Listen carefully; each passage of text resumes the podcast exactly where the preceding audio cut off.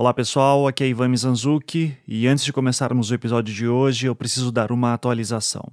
Na madrugada do último dia 31 de dezembro, Valentina de Andrade faleceu aos 91 anos de idade em decorrência de uma série de problemas de saúde que se agravaram no último ano. Ela faleceu pouco mais de 48 horas após o lançamento do último episódio, em que a sua história foi contada.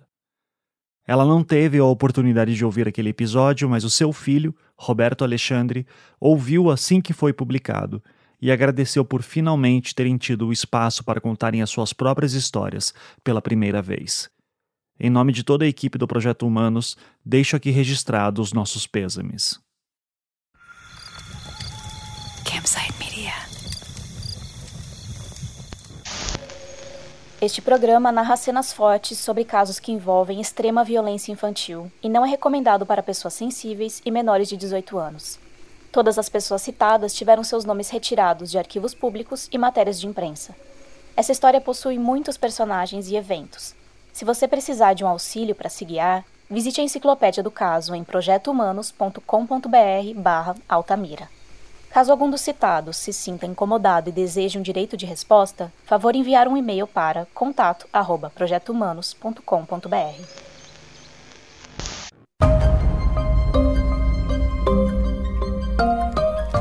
Nas casas do Jardim Tropical, na periferia de São Luís, os cartazes de desaparecidos revelam a dor das famílias. Há um mês, Jonathan Vieira, de 15 anos, saiu de casa e não voltou mais. A família diz que ele estava com um amigo, o mecânico Francisco das Chagas Rodrigues. A delegada que apura o caso não tem dúvidas. Ela não encontrou o corpo, mas nas buscas achou duas mangas de camiseta. Uma na casa de Francisco das Chagas e outra no Matagal. Um laudo psicológico do mecânico apontou sexualidade conflitante, personalidade psicopática com homoerotismo fixado no infantil. E o depoimento dele é contraditório.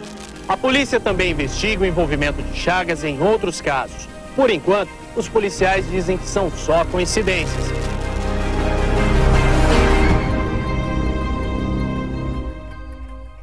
Eu sou Ivan Mizanzuki e este é o 26 episódio de Altamira, a quinta temporada do projeto Humanos. Se você não ouviu os episódios anteriores, pare, volte e ouça em sequência.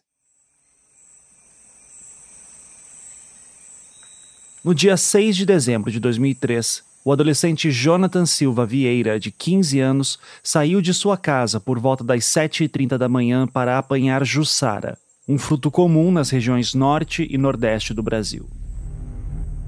Ao final da tarde, ainda não havia retornado. Sua irmã, Regiane, começou a se preocupar.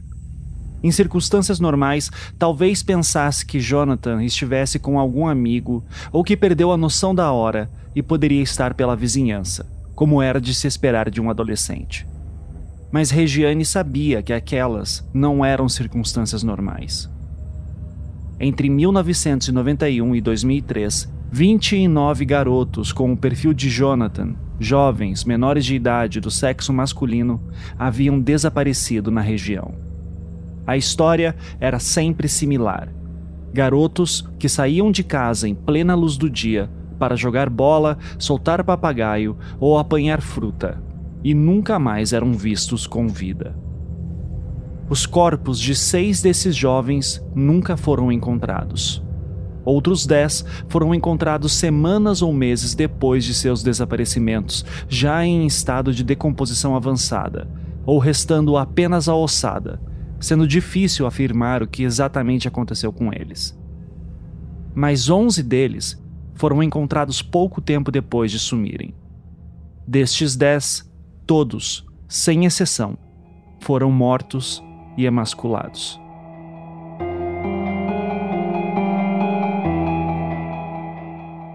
Você pode estar confuso e se perguntando sobre o que eu estou falando. Então quer dizer que os crimes continuaram a ocorrer em Altamira após os julgamentos? Não, pois não estamos em Altamira nem no Pará, e sim a mais de mil quilômetros de distância, no estado vizinho do Maranhão. Mais precisamente no Jardim Tropical 1, município de São José do Ribamar, nos arredores da capital São Luís. Entre 17 de setembro de 1991 e 6 de dezembro de 2003, quando Jonathan desapareceu, mais de duas dezenas de meninos haviam desaparecido e ou sido mortos e emasculados na região. Crimes que, em seu modus operandi, muito se assemelhavam aos de Altamira. Mas quem era o responsável pelos crimes do Maranhão?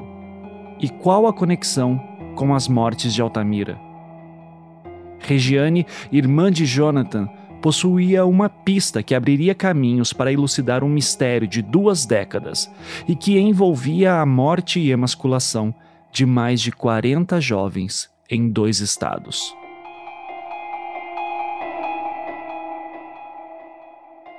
Antes de seguir com essa história, eu preciso fazer uma pausa. Quando comecei a mergulhar nos crimes do Maranhão e percebi que a similaridade com os crimes de Altamira se dava até nos menores detalhes, eu me questionava como era possível que os dois casos não tivessem sido antes conectados judicialmente. Eu fui entendendo que a resposta não era simples. Ao mesmo tempo, as mortes nos dois estados estavam e não estavam conectadas. Antes, é preciso dar um passo atrás e explicar. Os casos dos meninos de Altamira e Maranhão, ainda que muito similares em suas marcas, caminhavam ao mesmo tempo juntos e separados na linha do tempo e na condução das investigações. Primeiro, vamos à linha do tempo. Em Altamira, os casos dos meninos emasculados, como vocês já sabem, ocorreram entre 1989 e 1993. No Maranhão, os primeiros casos de morte e emasculação ocorreram em 1991, entre os meses de setembro e novembro, período este em que nenhum menino foi morto e ou emasculado em Altamira. Então, se você está se perguntando, as datas das mortes em um estado e outro não se sobrepõem. Após novembro de 91, as mortes no Maranhão subitamente pararam e voltaram a acontecer em Altamira. Mais precisamente no primeiro dia de 1992, com a morte de Judirley, o menino indígena, seguida das mortes confirmadas de Jaenes, Clebson e Flávio, além dos desaparecimentos de outros garotos. Apenas em 1994, quando os assassinatos e desaparecimentos de meninos pararam em Altamira, é que voltaram a ocorrer no Maranhão. O importante de entender nesse momento é que, olhando apenas para a linha do tempo das mortes, é possível afirmar pelas datas intercaladas e que nunca se sobrepõem que elas poderiam ter sido cometidas pela mesma pessoa. E essas conexões foram feitas em alguns momentos. Se você se lembra, mencionamos os casos de suposta magia negra que ocorreram no Maranhão no episódio 1 e também nos episódios sobre o júri de Valentina quando o advogado Cláudio Daledoni Júnior anexava aos autos vários casos ocorridos no estado vizinho do Pará. E quanto aos familiares das vítimas nos dois estados? Será que eles se comunicavam? Sabemos que no Pará, os pais se organizavam em grupos para pedir por justiça. No Maranhão, não era diferente. Havia um contato estabelecido entre os pais das vítimas do Maranhão e do Pará, e uma conexão direta entre dois centros sociais ligados a padres italianos da Teologia da Libertação, que davam um amparo jurídico para os casos. No Pará, esse apoio se dava por meio do Sedeca Emaús, um fruto do trabalho das lideranças locais do padre Bruno Sec. No Maranhão, por meio do Instituto Marcos Passerini, ligado ao padre homônimo. As famílias nos dois estados eram amparadas por uma estrutura bastante similar. Nos autos do processo dos meninos de Altamira, há um documento produzido no dia 13 de agosto de 1999. Trata-se de uma ata de uma audiência pública realizada pelo SEDECA em Altamira por conta dos 10 anos de impunidade dos crimes. Nele, há uma carta de Rogenir Almeida Santos, coordenador do Instituto Marcos Passerini no Maranhão, datada do dia 12 de agosto de 99. Nela, Rogenir expressa o seu apoio ao movimento dos familiares em Altamira. Ele diz, abre aspas, o nosso apoio não poderia ser simples formalismo, pois assim como em Altamira, Também na região metropolitana de São Luís, tivemos a dolorosa vivência de fatos igualmente violentos contra 14 crianças e adolescentes maranhenses, que foram emasculados e assassinados no município de Passo do Lumiar. Temos consciência da dor, da indignação e da revolta que tais fatos causam, sobretudo aos familiares, pais e mães de famílias humildes, que além da violência e injustiças que a realidade social lhes impõe, ainda são obrigados a passar por tão grande sofrimento. A estes familiares, a nossa mais sincera e profunda solidariedade humana. De vocês, recebemos apoio e solidariedade, inclusive com a visita de uma das mães de Altamira, que relatou a experiência do Comitê em Defesa da Vida das Crianças Altamirenses. Fecha aspas. Ainda que haja comprovação de que os familiares de Altamira e do Maranhão tenham tido contato e se solidarizado com os crimes correlatos, não sabemos ao certo a extensão dessa conexão. E até onde sabemos, nunca houve, por parte dos familiares ou das instituições que os amparavam, nenhuma iniciativa para pedir que os crimes fossem oficialmente analisados como conectados. Para além dessa carta, é de se supor que não era difícil para os moradores de nenhuma das duas localidades fazer uma conexão entre os dois casos. Pois, assim como os crimes de Altamira ganharam repercussão nacional, sabemos que os casos do Maranhão também foram noticiados na TV aberta em horário nobre ao longo dos anos. Boa noite. Mortes em série, assassinatos semelhantes, vítimas adolescentes. Enquanto o Brasil acompanha ainda atônito a investigação dos crimes de um maníaco sexual em São Paulo, os moradores de uma cidade do Maranhão se sentem desamparados, porque há anos eles vêm acompanhando assassinatos em série, mortes semelhantes, e as vítimas são sempre meninos. Com medo, as crianças ficam trancadas em casa, na rua só na companhia dos pais, ou bem à vista deles. Normélia sabe bem por quê. A primeira vítima há sete anos foi o filho dela, Ranier, que tinha 11 anos de idade. As famílias dos meninos mortos no Maranhão pedem ajuda da Polícia Federal para desvendar os crimes. Doze meninos entre 9 e 15 anos foram violentados, castrados e assassinados. Desde o primeiro crime já se passaram sete anos como mostrou ontem o Jornal Nacional. Um maníaco, magia negra. Em sete anos de investigação, a polícia do Maranhão tem muitas hipóteses. Três suspeitos foram presos e depois soltos por falta de provas. Os inquéritos de três casos desapareceram. A polícia de São Luís acredita que cinco crianças mortas entre novembro de 91 e fevereiro deste ano tenham sido sacrificadas em rituais de magia negra. Os meninos com idade entre 10 e 13 anos foram encontrados nus em matagais, deitados de bruços, com os braços esticados para trás e sem os órgãos genitais. São crimes que, para a polícia, estão diretamente ligados à morte do menino Evandro Caetano, assassinado num ritual satânico no Paraná. Os crimes que aconteceram aqui em São Luís é, têm as mesmas características, as mesmas circunstâncias e são todos foram praticados de uma forma igual. A polícia está convencida que um grupo de estrangeiros, integrantes de uma seita ainda desconhecida, esteve em São Luís quando os crimes aconteceram. A suspeita ganhou força com o depoimento de uma moça que foi obrigada a participar de um ritual de magia negra. Altamira e Maranhão apareciam na mídia ora separados, ora conectados, permeados por Guaratuba. Pelo que eu pude apurar, nos jornais, revistas e matérias de TV do início dos anos 90, sempre que os casos eram conectados, era pelo viés da magia negra. Se vocês escutaram a temporada anterior deste podcast sobre o caso Evandro e se prestaram atenção no primeiro episódio dessa temporada, então é provável que se lembrem de uma reportagem da revista Manchete, datada de 8 de agosto de 92, sobre Valentina de Andrade, Teruge e o Luz uma matéria bastante similar àquela época que saiu na revista Veja em data próxima e que foi usada por Edmilson Frazão para identificar Valentina no suposto culto macabro organizado no sítio de Anísio. Nela há o que se espera de uma cobertura sensacionalista da época. Valentina é chamada de bruxa, associada à magia negra, e acusações são feitas, como uma sugestão de que Valentina e Teruge praticavam tráfico de órgãos humanos.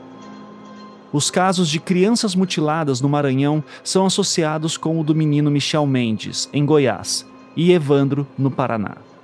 E todos colocados na conta do Luz, sem nenhum rigor científico ou aprofundamento por parte da mídia.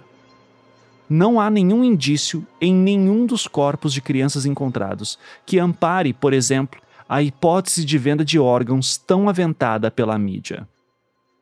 No jornal paraense O Liberal, datado de 8 de agosto de 93, há uma matéria que comenta os crimes insolúveis do Estado. O jornalista Océlio Moraes traça a similaridade dos crimes do Maranhão e do Pará e usa a nomenclatura serial murderer, que define como crimes idênticos e praticados em série. Há algo de novo e interessante aí. Mas logo na sequência, ele diz que os crimes foram praticados para rituais de magia negra ou de aspas macumba. A tese de um único assassino em série é logo descartada e voltamos à velha narrativa que já conhecemos tão bem. Todos os assassinatos são colocados na conta de uma suposta seita satânica, misturados no mesmo caldeirão preconceituoso que conecta magia negra com religiões de matriz afro-brasileiras. Aliás, a própria terminologia magia negra carrega em si um cunho racista, de forma que essa associação, tão comum na época, possui um lastro de preconceito bem mais antigo. Ainda assim, é o mais próximo que temos, em uma matéria da época, de se aventar a possibilidade de um crime serial. O que mostra que a ideia de serial killer, hoje tão conhecida por nós por causa de séries e filmes americanos, ainda não era bem compreendida pelo público em geral no Brasil. Naquela época, era a crença em crimes envoltos em misticismo e mistério que ganharam os corações e mentes da população brasileira. Em toda a mídia, a magia negra era noticiada no início dos anos 90 a torto e a direito desde notícias de ritual de magia negra envolvendo o então presidente Fernando Collor. Pedro chamou de rituais de magia negra. E na própria casa da Dinda, que era a mansão da família Collor em Brasília. Hoje, Rosane conta detalhes sobre esses rituais e relata como foi o encontro com Maria Cecília no dia em que teria sido ameaçada por telefone passando pelo caso Evandro. A mulher e a filha do prefeito da cidade foram acusadas de participar de um crime macabro a morte de um menino de apenas seis anos de idade. Evandro Ramos Caetano desapareceu quando voltava do colégio para casa. E diversos outros casos de assassinatos por todo o país, que eram rapidamente anunciados pela mídia como sendo de bruxaria, ou magia negra. Ao todo, agora, seis pessoas estão presas aqui na DEIC acusadas de participação no assassinato da menina Fernanda Soares Militão. O crime com requintes de crueldade ainda pode ter desdobramentos. É que a polícia encontrou com o assassino da menina, João Maria Rocha Silva, uma lista de nomes de outras crianças que possivelmente seriam sacrificadas para o mesmo ritual. E os policiais investigam agora o envolvimento desses fanáticos religiosos no desaparecimento de outras crianças aqui em Goiânia. Todas as pessoas ouvidas hoje em Brasília negam a participação no ritual de magia negra e tentam inocentar Edmilson Barbosa Silva. A polícia suspeita que isto é o resultado de um pacto feito entre eles.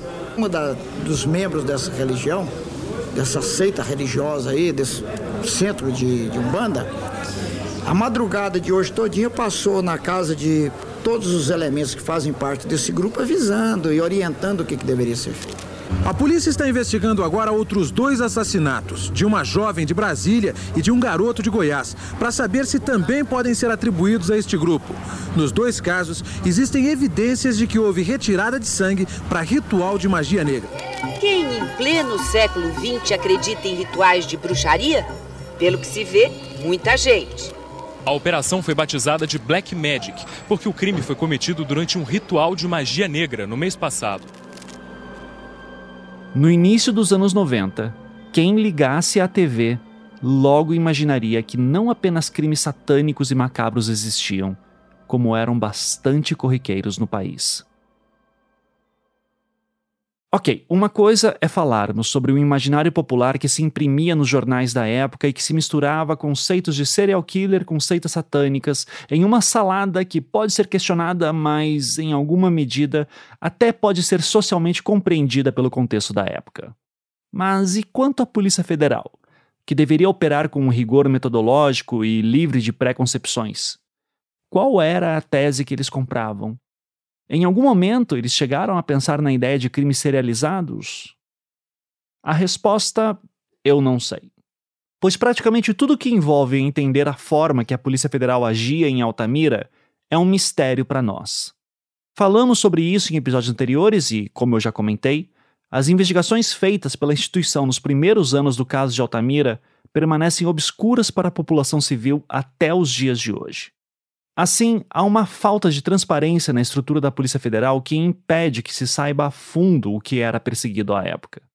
Via de regra, é por meio de depoimentos de terceiros e dos autos de processo da Polícia Civil que evocam minimamente a investigação feita pela PF que conseguimos tentar rastrear a participação deles na investigação dos crimes e é por meio desses materiais que conseguimos traçar hipóteses. Mas a forma como a Polícia Federal agiu em Altamira e sua pressa em colocar Valentina como a mandante do crime dos meninos do Pará aponta para uma tese que, nesse ponto da história, já conhecemos muito bem. A tese de que Valentina de Andrade comandava uma seita macabra que agia em território nacional e era a mente por trás de todo e qualquer crime cometido contra crianças. Ou seja, a própria Polícia Federal se alimentava do mesmo pensamento sensacionalista e preconceituoso que aparecia na grande mídia. Um se alimentava do outro. O problema é que o fato da Polícia Federal, no início dos anos 90, comprar a crença de que havia uma seita satânica que agia em território nacional e era comandada por Valentina de Andrade, impediu que um olhar mais aprofundado e analítico fosse oferecido e que os crimes fossem olhados em suas particularidades e em suas similitudes de modus operandi. O lado técnico-científico que deveria reger a organização foi suplantado pela crença em um mundo habitado por demônios sobrenaturais, o que impediu que se buscasse, a partir das provas materiais, pistas para a resolução dos crimes. Enfim, deu para entender que era comum ver a associação entre os casos Evandro e Leandro, os casos dos meninos emasculados de Altamira e do Maranhão, seja pelo pensamento da polícia ou pela imprensa. Mas nessa altura, depois de ter ouvido a temporada anterior e essa, vocês sabem muito bem que o caso Evandro difere dos demais. O modus operandi da morte de Evandro e a forma como o corpo foi encontrado o separa de Altamira e do Maranhão. Eu já falei isso em maiores detalhes em episódios passados, mas aqui basta lembrar de algo bem pontual. Evandro não foi emasculado. Por sua vez, as lesões que o seu corpo apresentava, como a ausência de mãos, dedos dos pés e órgãos internos, nunca se repetiram nas vítimas do norte e nordeste do país.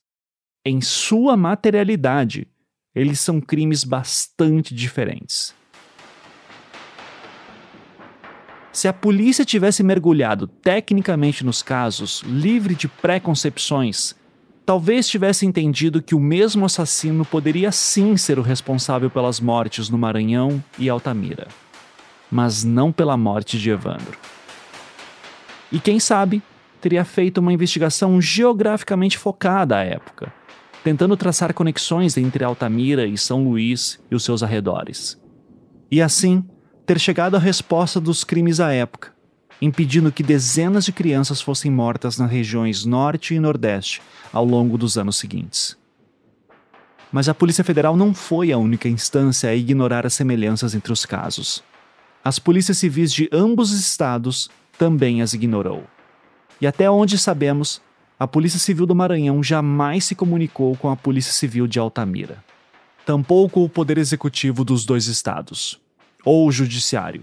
Ou, ao menos, não há nenhum registro dessa natureza em nenhum dos 71 volumes dos autos do processo. Como resultado, juridicamente, os casos do Maranhão e de Altamira caminharam de forma autônoma. Os casos dos meninos de Altamira foram até agora o foco dessa temporada, culminando no julgamento e prisão dos homens acusados e na absolvição de Valentina de Andrade. Os crimes do Maranhão, por sua vez, tiveram seus próprios inquéritos, conduzidos de forma individual. Cada criança teve um processo próprio, aberto e conduzido pela Polícia Civil do Estado. O resultado de ter inquéritos separados é que, para cada menino, houve uma investigação também separada. qualquer padrão entre os casos deixou de ser traçado e o foco recaiu sobre os suspeitos individuais para cada morte. Como o caso de Jailson Alves Viana, que aos 15 anos desapareceu em 25 de dezembro de 96. Pelo seu crime, foram presos três homens, cujos sobrenomes eu vou omitir aqui: Genésio, Francisco e Eurismar. Mas os crimes não pararam. Em 98, seria preso um outro homem, de nome Robério. Para preservar a sua privacidade, também não vamos mencionar o seu sobrenome. Robério era o padrasto de Júlio César Pereira Melo, um menino de 11 anos que desapareceu e foi encontrado morto em 98, também no município maranhense de São José de Ribamar. Foi condenado pelo crime do menino sem nenhuma prova, pelo simples fato de ser o seu padrasto. Realmente não é incomum que episódios de crimes contra crianças sejam cometidos por homens próximos a elas, o que é o reflexo de uma estrutura social bastante violenta que vivemos. Mas não era esse o caso. Robério, sob tortura, confessou e acabou preso, ainda que não houvesse nenhuma prova contra ele. Mas a prisão de Robério não fez com que os crimes no estado parassem. Como consequência, os familiares do Maranhão, junto ao centro Padre Marcos Passerini, seguiram pedindo justiça e fizeram barulho e pressão em diversas entidades. O grito de dor das famílias foi escutado. Um pleito foi aberto frente à Comissão Interamericana de Direitos Humanos em 27 de julho de 2001, com a ajuda de uma ONG chamada Justiça Global. Quando um caso de violação de direitos humanos não é resolvido por um dos países membros da OEA, como é o caso do Brasil, pode-se abrir um pleito na CIDH. Foi o que aconteceu no Maranhão. Esse é o trecho que abre o relatório, descrevendo as violações cometidas à Declaração Universal dos Direitos Humanos da ONU. Abre aspas. Em 27 de julho de 2001, as organizações não governamentais Centro de Defesa dos Direitos da Criança e do Adolescente Padre Marcos Passerini e o Centro de Justiça Global, CJG, apresentaram uma petição à Comissão Interamericana de Direitos Humanos, doravante denominada Comissão ou Comissão Interamericana, contra a República Federativa do Brasil, doravante denominada Estado Brasil ou Estado Brasileiro na qual denunciaram o homicídio da criança Ranier Silva Cruz em setembro de 1991, no município de Passo do Lumiar, estado do Maranhão. Em 31 de outubro de 2001, as peticionárias apresentaram uma segunda petição denunciando o homicídio das crianças Eduardo Rocha da Silva e Raimundo Nonato da Conceição Filho, em junho de 97, novamente em Passo do Lumiar, Maranhão.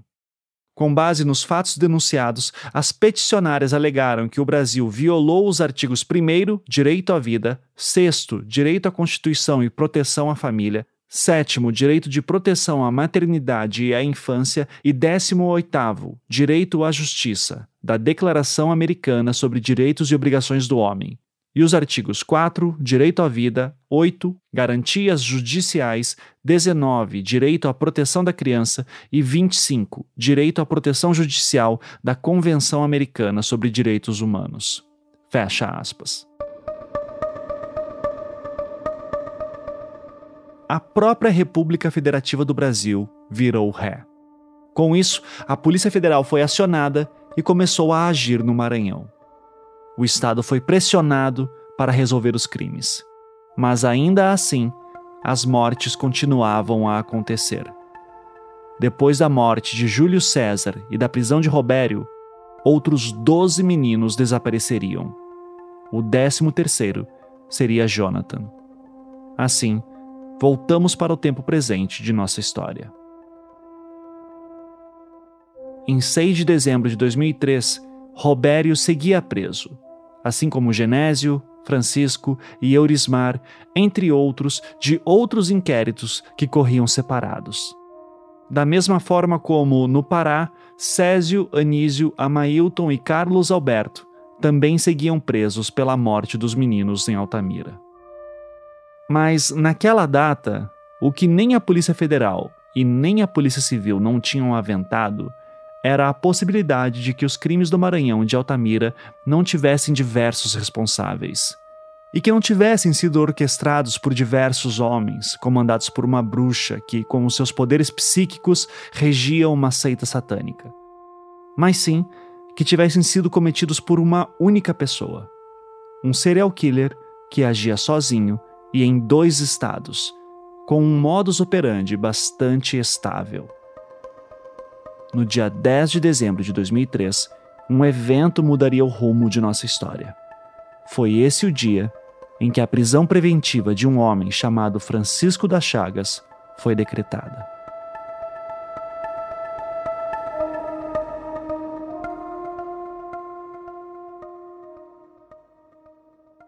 Então, doutora de Lúcia, eu vou pedir para que primeiro a doutora fale o seu nome e profissão em relação a, a esse caso aqui, né? Bom, meu nome é Edilúcia do Carmo Chaves Trindade, à época, eu era delegada titular da Delegacia Especial da Cidade Operária, né? E é, já estou aposentada já há cinco anos, né? Até me aposentei por, por deficiência física, mas é, continuo ainda nativa aí em algumas coisas, né? A doutora Edilúcia era delegada da Polícia Civil do Maranhão, à época integrante da Delegacia de Homicídios, e foi ela quem escutou pela primeira vez as suspeitas relativas a Francisco das Chagas. Na entrevista que ela me concedeu, eu estava acompanhado da roteirista Tainá Muringer, que trabalha comigo nessa temporada. Então vocês vão ouvir ela em uma pergunta ou outra. E o nome Chagas sempre apareceu, desde o começo. Então, um, a, assim, a linha era, era de investigação, ela não me dava margens outras que não o Chagas. Por quê? Porque, felizmente, é, Jonathan, ele disse para Regiane, a irmã, que iria sair com Chagas para pegar Jussara. Antes de sair de casa pela última vez, Jonathan comunicou sua irmã Regiane que iria para a oficina do Beto, na rua de trás de sua casa, para encontrar com um homem que trabalhava lá, chamado Chagas, e que juntos iriam apanhar Jussara. Segundo o depoimento de Regiane, Chagas era um nome conhecido. Neste depoimento, lemos o seguinte, abre aspas. Há uma semana aproximadamente, seu irmão Jonathan Silva Vieira comunicava que iria buscar Jussara com um amigo chamado Chagas. Jonathan não informou o local onde pegariam Jussara que no último sábado, dia 6 de dezembro de 2003, por volta das 7 horas da manhã, Jonathan saiu de casa sozinho de bicicleta, dizendo que iria ao encontro de Chagas, certificar-se de que este iria buscar Jussara, conforme combinado. Caso positivo, retornaria para comunicar a depoente. Que Jonathan não retornou. Que ele mesmo não comunicou sua saída a nenhum familiar, apenas a depoente que ninguém da família conhece Chagas, mas diariamente Jonathan saía dizendo que iria a uma oficina onde Chagas trabalha consertar a sua bicicleta. Que a depoente já havia passado na frente da referida oficina algumas vezes. No entanto, nunca teve curiosidade de saber quem era o mecânico Chagas. Que ninguém da família questionou até a ocorrência do fato, a amizade entre Jonathan e Chagas que, mesmo antes da ocorrência deste fato, a depoente observou que a oficina de Chagas era muito frequentada por adolescentes da idade de Jonathan. Fecha aspas. Jonathan costumava frequentar a oficina quando precisava consertar a sua bicicleta, e foi a bordo de sua bicicleta azul que ele saiu para o seu último passeio. Se você se lembra, alguns dos garotos mortos em Altamira também estavam de bicicleta. Não parece, assim, aleatória a informação de que Francisco das Chagas trabalhava consertando-as, em mais uma conexão entre os dois cenários. Regiane passaria a tarde preocupada com o seu irmão, conversando com vizinhos e perguntando por Chagas. Segundo um outro depoimento também prestado por Regiane no caso de Jonathan, aspas, que no dia do desaparecimento de Jonathan, por volta das 6 horas da tarde, Chagas bate à porta da casa da depoente, acompanhado de um sobrinho e um vizinho de sua irmã, e pergunta que história era aquela que o depoente dizer que ele tinha saído com Jonathan. Que a depoente afirmou para ele que Jonathan disse que sairia com ele para tirar Jussara e que ia acionar a polícia. Que Chagas ficou rindo e disse que não conhecia o irmão da depoente, perguntando qual seria o seu nome, o nome da vítima. Fecha aspas. Às sete e meia da noite, preocupada que seu irmão não havia retornado, Regiane sairia de casa e começaria as buscas pela região, onde contaria com a ajuda de familiares e amigos para buscar pelo menino. Às 20 horas, Rita, a mãe do menino, teria sido informada por telefone do desaparecimento de Jonathan. Teria saído do trabalho, encontrado seu marido Gaspar, o padrasto de Jonathan, e começado a procurar pelo filho. A família seguiria procurando pelo menino. Tudo já levava para Chagas. É, conseguimos saber, entre, entre seis e oito, eu penso que não tem havido nada de mobilização policial, né? E mais, dia nove, é, na hora que eu tomei conhecimento, a gente já baixa a portaria e já começa a fazer todos as, as, os procedimentos. Mas nem a polícia, nem os vizinhos pareciam estar seguros que aquele homem fosse realmente o responsável pelo desaparecimento de Jonathan.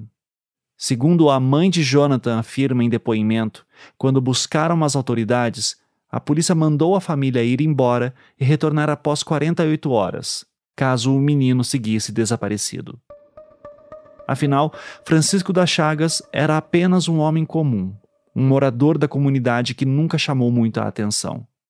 E todo o imaginário da época apontava para poderosos satanistas que estavam por trás dos crimes contra crianças. Todo mundo, à exceção da família, se surpreendeu. Porque o Chagas era um exemplo para a comunidade. Inclusive, ele foi um dos que participou do.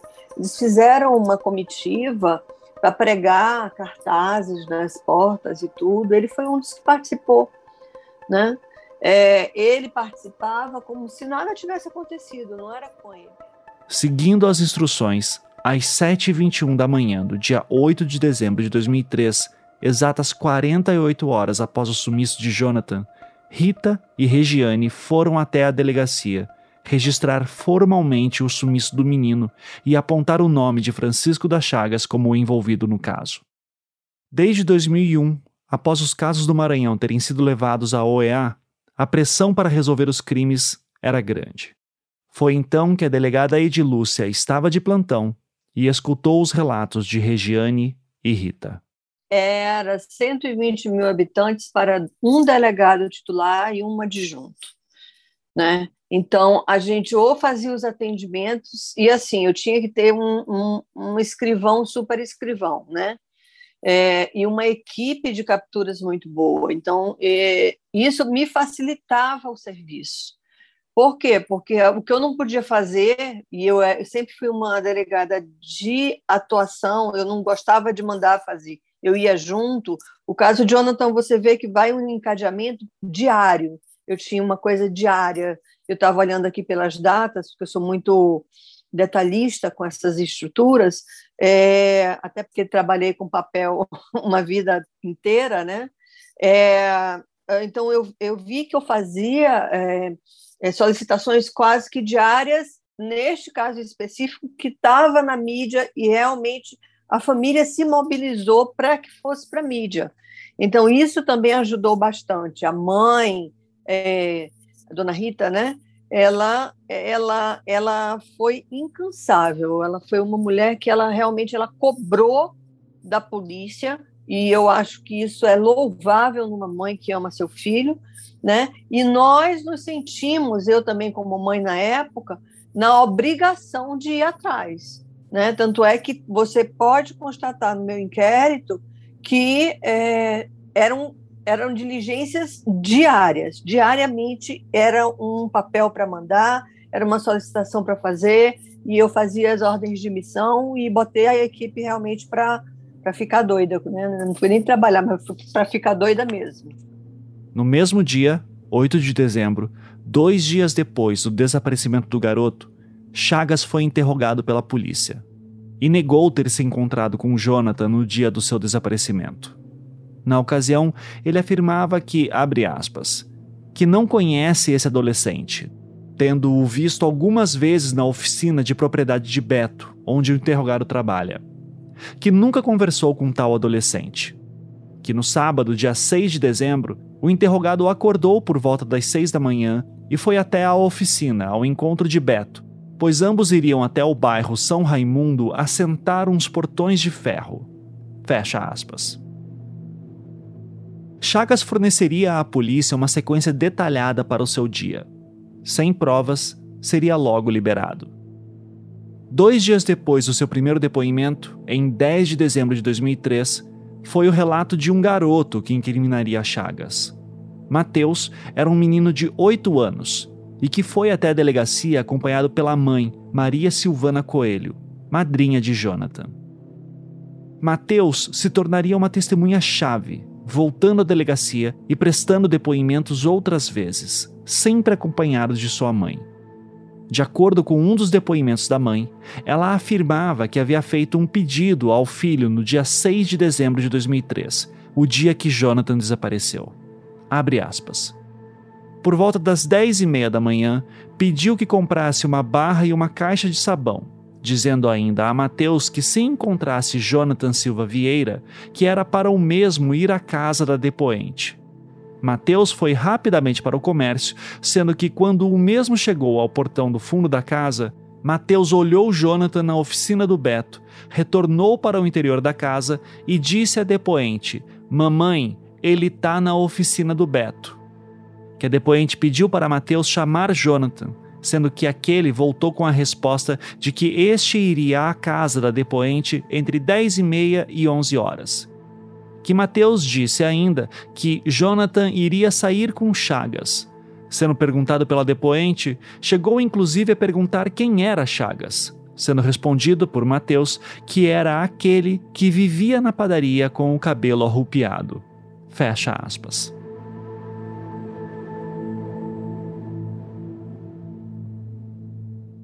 Mateus é, Mateus é uma criança de oito ou nove anos, né? Peraí, deixa eu só pegar bem aqui, é, porque eu te dou. Ah, Mateus Coelho Dias. É, foi no dia 10 de dezembro, né? Mateus, uma criança em que a mãe, Dona Josefa, deixa eu ver, representante legal, Maria Silvina, foi Dona Josefa. É, aqui a Maria Silvana, não sei se é a mãe dele, eu sei que a mãe do, a mãe do Mateus é, pede para ele ir é, chamar Jonathan para é, que ajudasse é, a limpar umas janelas. Ela é tia dele, né? E ele encontra, o Mateus encontra a, o, o Jonathan nessa oficina com o, o Chagas, né? É Maria Silvana, o nome da, da, da mãe. E imediatamente, como a mãe tinha determinado, sabe que criança é um negocinho sério, né? Você determina, ele vai mesmo. É, e como a mãe tinha determinado que ela, ele fosse atrás de Jonathan, ele voltou imediatamente, e era bem pertinho. Voltou, mãe, o, o Jonathan está lá na oficina com o Chagas, né? É, e ele disse que estaria aqui entre 10 e 10 e meia para ajudar na, na, na, limpeza das, das, das janelas, né? E eu fiz o termo de, é, inclusive, de é, reconhecimento, né? Coloquei quatro pessoas e ele reconheceu prontamente o, o, o Chagas como uma pessoa que estava com o Jonathan naquele momento, né? Então, é, era uma criança, né?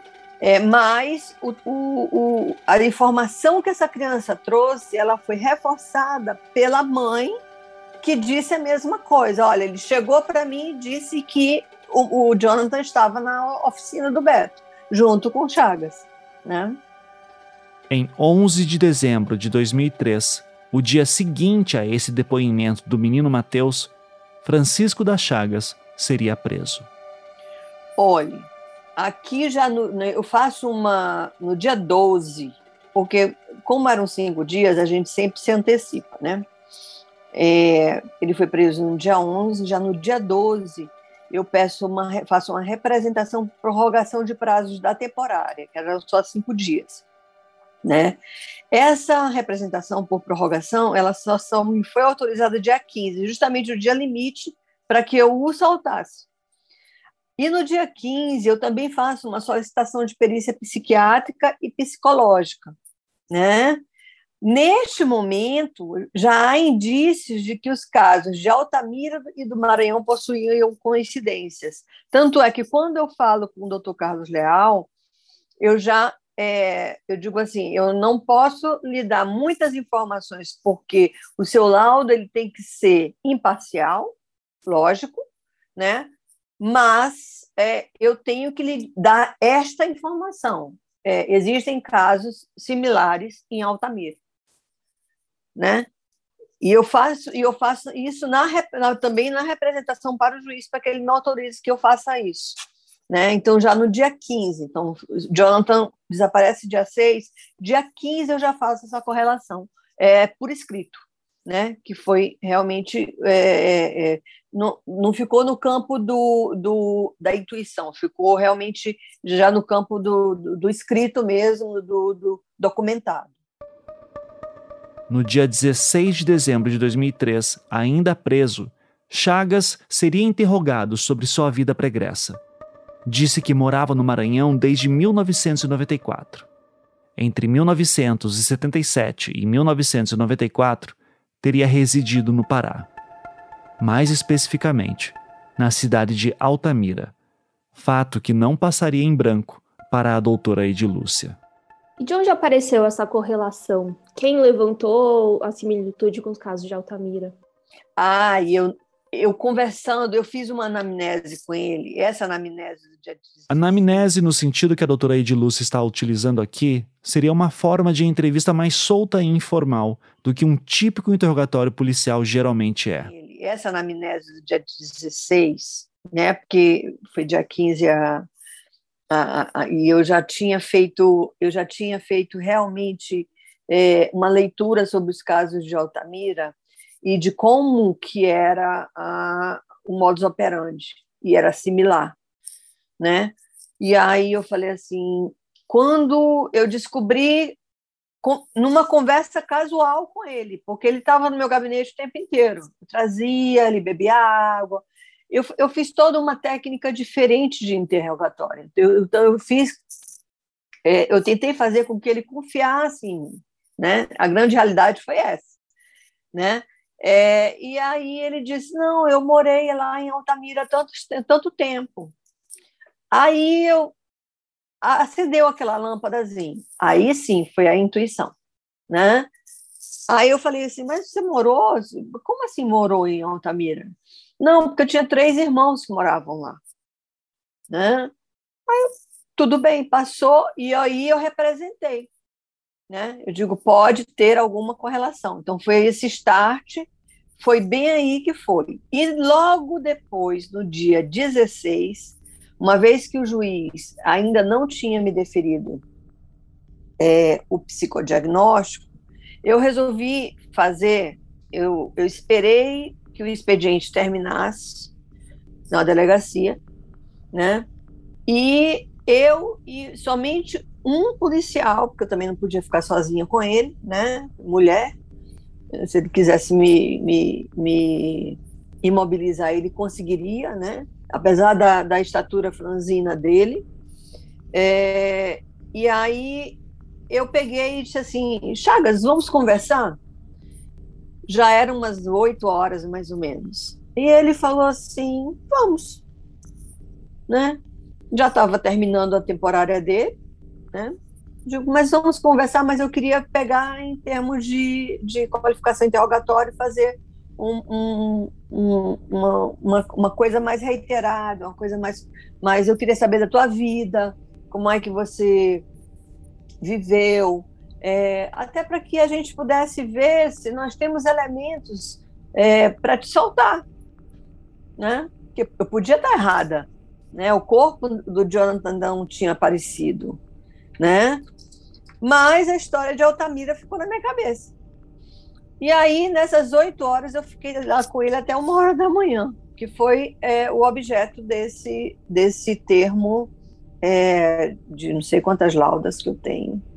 Você já tinha ouvido falar do caso dos meninos emasculados em Altamira? Com certeza, já, já sim.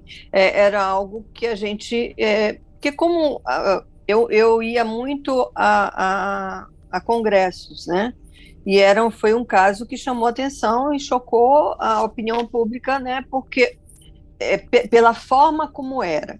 É, nós tivemos aqui também um outro caso de, de emasculação é, em que é, eu não me lembro o nome do, do, do, do, cara, mas era em ritual de magia negra. Que depois ele foi solto e ele foi preso agora, não faz três anos, de novo, fazendo a mesma coisa. Era do, o brando, do brandonismo? Aquele. Eu não me lembro do nome dele, eu realmente não me lembro.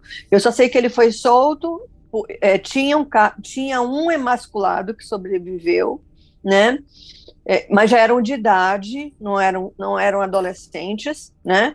É, e é, depois ele foi solto e ele foi fazer a mesma seita em outro lugar, salvo engano, em Goiânia.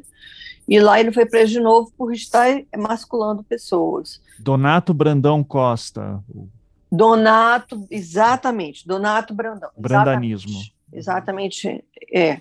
E aí, com isso, nós aqui é, no Maranhão, nós temos ainda muitas regiões quilombolas, né, que utilizam o candomblé como religião, mas isso não tem nada a ver com o que estava acontecendo, porque o candomblé é uma religião, né, é, mas que não utiliza rituais de magia negra, que é o, o que o brandonismo, como você fala, estava é, fazendo, né?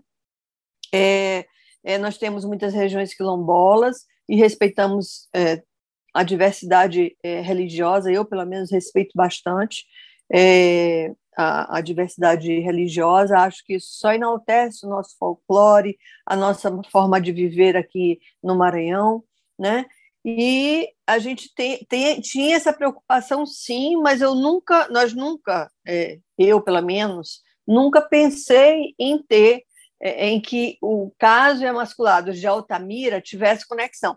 Entretanto, depois que eu fui ler o, o inquérito, é, logo uh, ele desapareceu no dia 6 de dezembro, né? Eu já fiz uma conexão na primeira, no primeiro pedido de temporária com o caso de Altamira. Eu não sei, eu acho que foi assim muito, eu utilizei muito do intuitivo policial, né? é, de, de dizer, olha, isso aqui está muito similar, a forma de lá, né?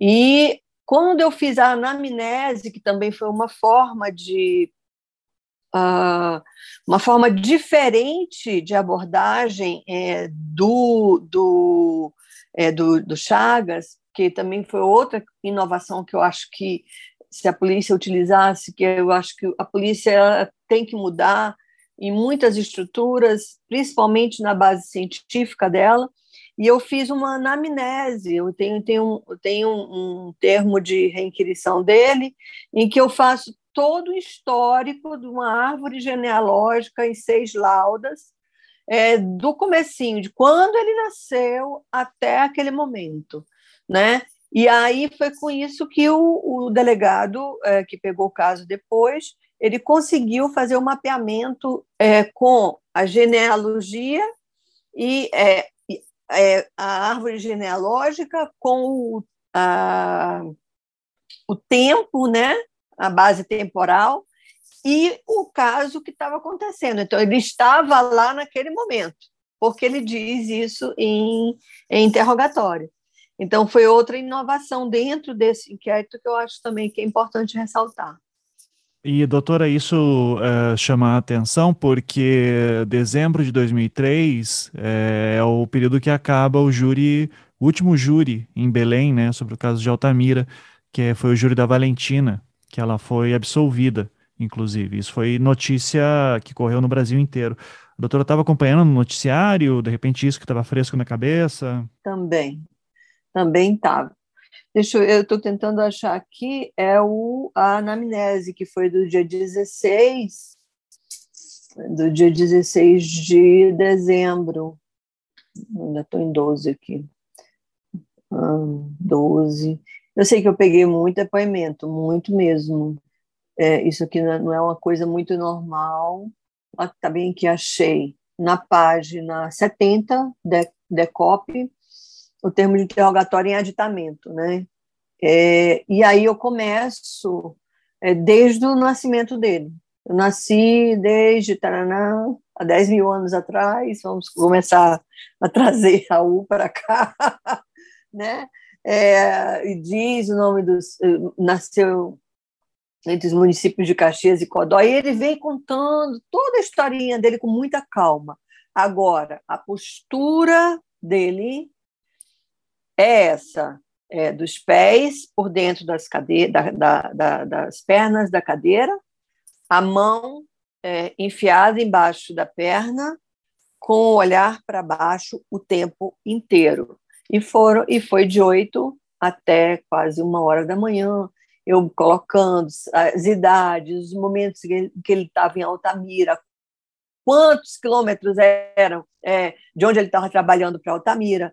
Então, por aqui, depois se, se georreferenciou tanto a cronologia quanto o georreferenciamento, e aí começou a se bater uh, os crimes de Altamira, né?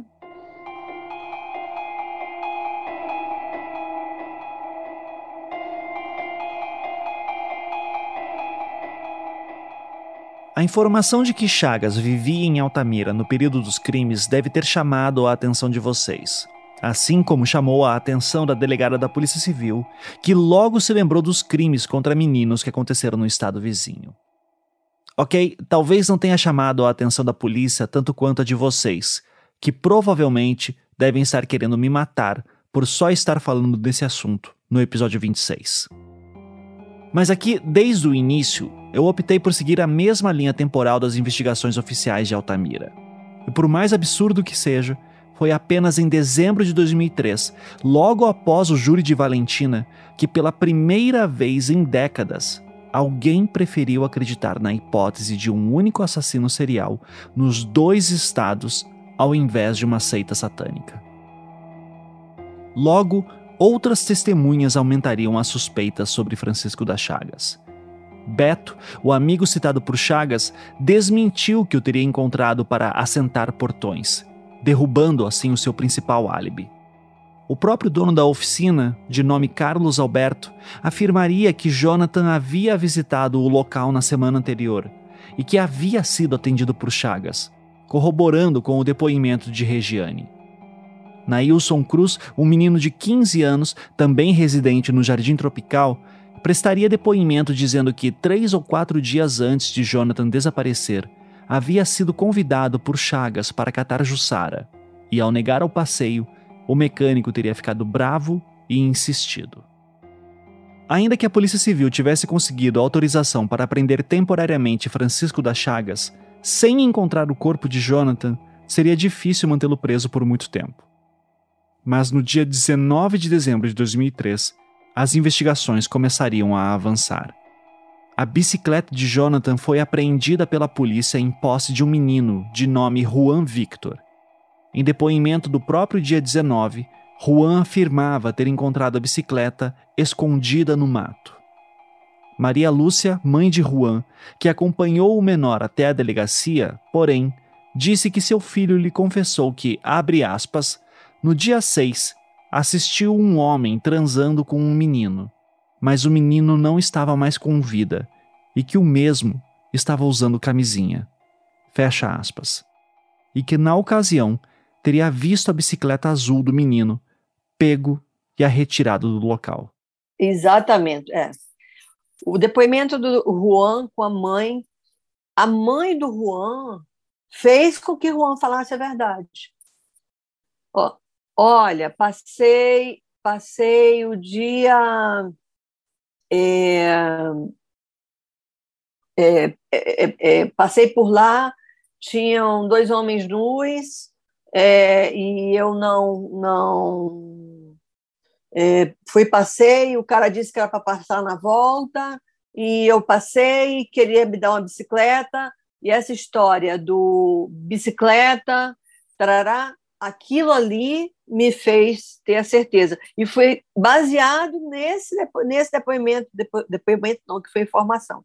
E no depoimento da mãe do Juan é que se pediu a preventiva. E aí a preventiva sai. Edilúcia, então só para esclarecer aqui, a gente está no dia 19 do 2, certo? É, em que a bicicleta do Jonathan é encontrado com esse menino de nome Juan Victor, e aí ele é chamado para dar depoimento. Isso. Isso, informações. É porque ele é menor de idade, né? Então, Juan Vitor, é, que encontrou a bicicleta no dia 8, só que essa bicicleta só foi é, para a delegacia no dia 19, né? Que viram é, na mão de uma outra pessoa. Ele emprestou a bicicleta para outra pessoa e essa outra pessoa foi cortar o cabelo, alguém passou e disse: Não, essa bicicleta é do, é do, é do Jonathan. E aí, imediatamente foram na delegacia, eu mandei a diligência e trouxeram é, tanto é, a pessoa que estava é, com a bicicleta, quanto o Juan, quanto a mãe. E aí é que a coisa foi, foi se. Dia 19 eu tinha certeza, aí a certeza veio, né? De que se tratava do, do, do Chagas. Então, Ediluz, eu vou aproveitar aqui para tentar tirar uma dúvida com você que eu tinha do processo. Porque nesse. É, desculpa, você falou outro termo que não depoimento, né? Porque, porque ele é menor de idade. Mas quando ele vai na delegacia falar, ele fala que encontrou a bicicleta escondida no mato, né? E aí depois ele vai Isso, falar do no, o primeiro. Isso. Aí, no primeiro depoimento, porque são dois. Exato.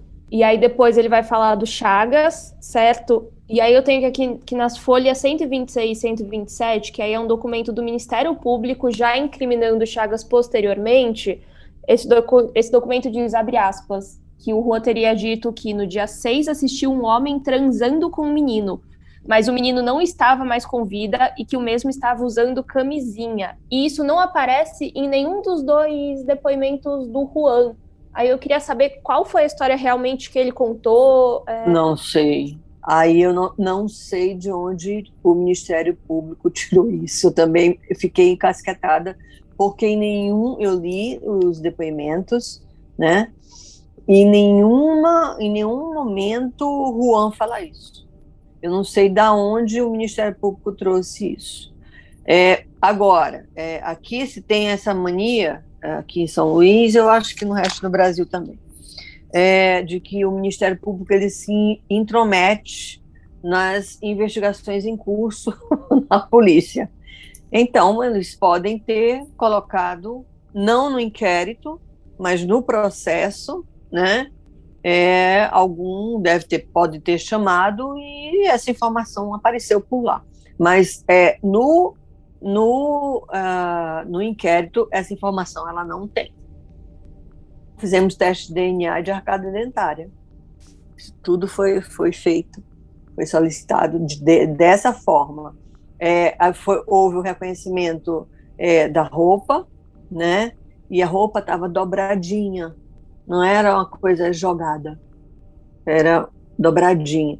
Então, o que eu acho que deva ter acontecido é chagas é, com algum objeto é, uma faca, né, cortante, obriga Jonathan a se despir. Eu acho que foi isso que aconteceu. Isso aqui é um, um achômetro, não estava lá.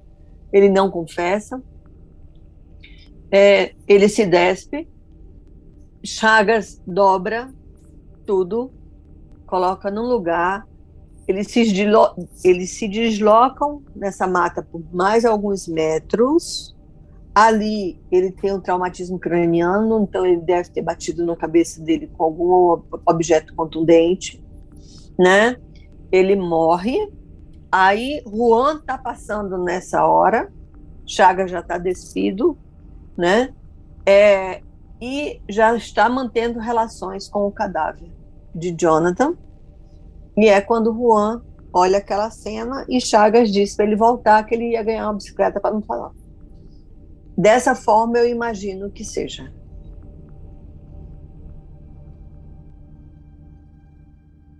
A polícia começou a procurar pelo corpo nas matas que circundam a região descrita por Juan, conseguindo autorização para manter Chagas preso nesse interim. E procuraram, e procuraram. Até que, no dia 16 de janeiro de 2004, cerca de 40 dias após Jonathan desaparecer, uma ossada humana foi encontrada em um matagal, próximo a uma pedreira, a 4 quilômetros de distância da casa de Chagas uma ossada entre 14 e 15 anos, em adiantado estado de putrefação, com causa-mortes de traumatismo craniano. No dia 18 de janeiro de 2004, encontraram uma camisa e uma bermuda em um buraco a cerca de 5 metros do local onde foi encontrada a ossada humana, junto com uma sandália havaiana. A família de Jonathan identificou esses objetos como pertencentes ao menino. Assim, a ossada seria conectada com o menino e sua morte, oficialmente declarada. Com isso, em 26 de janeiro de 2004, a prisão de Francisco das Chagas transformou-se em preventiva. Chagas foi indiciado por homicídio e ocultação de cadáver. Laudos de análise da ossada apontaram para fraturas no ânus que corroboram a tese de violação sexual amparando o testemunho prestado pela mãe de Juan. Além disso, na data da prisão de Chagas, no dia 10 de dezembro de 2003, um exame teria sido feito no acusado onde, abre aspas, lesões encontradas na glande, no sulco bálamo prepucial e no freio do pênis do acusado são compatíveis com trauma local, sugerindo a prática de coito anal. Fecha aspas. Mas no mês de janeiro de 2004, um outro delegado da Polícia Civil do Maranhão assumia o caso de Jonathan. Seu nome é João Carlos Amorim Diniz. E o motivo de ele assumir o caso é o seguinte: desde abril de 2003, ou seja, oito meses antes de Jonathan desaparecer, ele já coordenava uma equipe que visava investigar os casos dos meninos emasculados do Maranhão. O próprio Dr. Diniz explica isso em uma audiência que ele participou na Comissão dos Direitos Humanos em Brasília, em novembro de 2004. Bom dia. É, a equipe que investigou os casos dos meninos emasculados no Maranhão, a última equipe, que é presidida por mim, é, começou os trabalhos em abril de 2003. É, nós é, fizemos uma equipe com o GECOC, Clube Estadual de Combate a Organizações Criminosas do Ministério Público, a Polícia Civil, a Polícia Militar, a Polícia Federal. A Polícia Federal cedeu um agente, a Polícia Militar cedeu um sargento do, da inteligência e a Polícia Civil no caso, eu presidi as investigações com mais dois policiais civis. É, a princípio, é, eu não tinha noção do que era. Aí partimos para uma, um estudo dos casos. Reunimos todos os inquéritos, concluídos, não concluídos, tiramos cópia dos que estavam na justiça e vamos estudá-los. Eu queria falar justamente apresentando os dados. Nós fizemos um, um, um levantamento com uma tabela dos crimes que nós tínhamos é, em São Luís. Constatamos também que havia ocorrido um crime semelhante na cidade de Codó, no Maranhão, localizado a 300 quilômetros de São Luís, que é onde ocorreu os demais casos. Paralelamente a isso, lógico, os crimes de Altamira é conhecimento público, né? E eu sabia da semelhança. Então eu não podia pedir autorização para ninguém. Eu investiguei também, né? Qual investigação? Eu peguei só os dados, quem era, quando foi e juntei com os meus. Era só isso que eu fiz. Eu não tinha acesso a nenhuma informação dos autos do Pará. Eu só fiz isso. Fizemos isso em abril do ano passado, uma tabela, onde consta os crimes de Altamira e os crimes de São Luís. Você vê que não, não coincidiu nenhuma data apesar de termos Só, só, só interrupção, só um minutinho. Essa, essa, essa tabela consta aqui desse, desse, desse. Quem está fazendo essa pergunta é o então deputado Mário Eringer, que presidia a sessão. Todo esse material que eu até apresentado está no relatório. Esse que falou é o perito Wilton Carlos Rego, que também participava daquela audiência. Ele e o Dr. Diniz trabalharam juntos nas investigações no Maranhão. Consta, consta a tabela completa. Aí nós fomos fazer um estudo dos casos. Outra, os crimes de São Luís até, até o dia. Até o mês de abril de 2003, nós tínhamos em São Luís 14 vítimas mortas e efetivamente emasculadas. Nós tínhamos cinco ossadas, né? Já disse que não tinha como saber se foi emasculado. E tínhamos um caso em Codó. É isso que nós tínhamos em abril de 2003. Cidade de São, a ilha de São Luís. Dentro da ilha de São Luís, aqueles, aquela área de 4,5 por 12 quilômetros, foi onde ocorreu os crimes em São Luís. Né? Então nós fizemos primeiro isso. A ilha grande e o local ali. Aí eu me perguntei, por que, que não ocorreu um crime na estiva? A estiva é o último ponto azul bem aqui embaixo. Certo? Por que, que não ocorreu lá no ponto da Raposa? Por que, que só ocorreu dentro desse, dessa área? Então, isso quer dizer que alguém, ou as pessoas que cometeram esses crimes, tinham aquilo ali como o seu território. Minha, minha primeira constatação. Codó, 300 quilômetros de São Luís, tem a noção do, da distância. Um crime isolado em Codó. Aquela área de 12 por 5, detalhada, onde consta as casas das vítimas, e as cruzes aos locais de achado dos cadáveres. Você observa que ela tem uma, uma, uma linha de sequência. E na relação de data dos crimes, vem descendo uma época, depois vai subindo em outra época. É, se cruze, aí dá nisso. Aqui vale um aviso. Essa audiência não está disponível completa em vídeo, e eu só consegui o áudio dela. Porém, todo esse material visual que eles estão citando e mostrando na audiência está disponível em um livro que o Ministério Público do Maranhão publicou sobre o caso dos garotos emasculados daquele estado. O livro é distribuído gratuitamente pela internet em formato PDF e eu o deixei disponível na enciclopédia deste episódio. Inclusive, é de lá que eu estou tirando boa parte das informações dos casos aqui citados, pois essas informações estão melhor organizadas lá do que nos autos de processos originais. Esses dados aí foram coletados. Estou interrompendo porque a gente apresenta logo junto que. Sem problema, então eu vou identificá-lo. O senhor é o Wilton Carlos Rego, perito criminalista que participa do caso. Perfeito? Só para identificação. É o seguinte, esses pontos foi coletado com GPS, delimitado, todos esses pontos estão obedecendo uma escala, onde essas cruzes representam onde foram encontradas as vítimas, os cadáveres. E as, essas residências representam as casas das vítimas. Diniz não sabia da vida de Chagas, mas a gente já foi começando a identificar para delimitar uma área certo. territorial do, do possível. Nós partimos para análise das lesões nos corpos das vítimas, estudo dos exames cadavéricos, que no Maranhão nós temos de todos.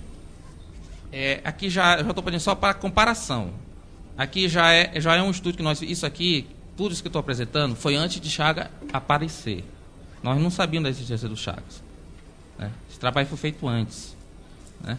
Nós fizemos o estudo das lesões. Né? Aqui são duas vítimas. O Edivan, em 15 de fevereiro de 2002, e o Elcio Frazão, 7 de 10 de 2001. É, a forma como foi encontrado esses cadáveres.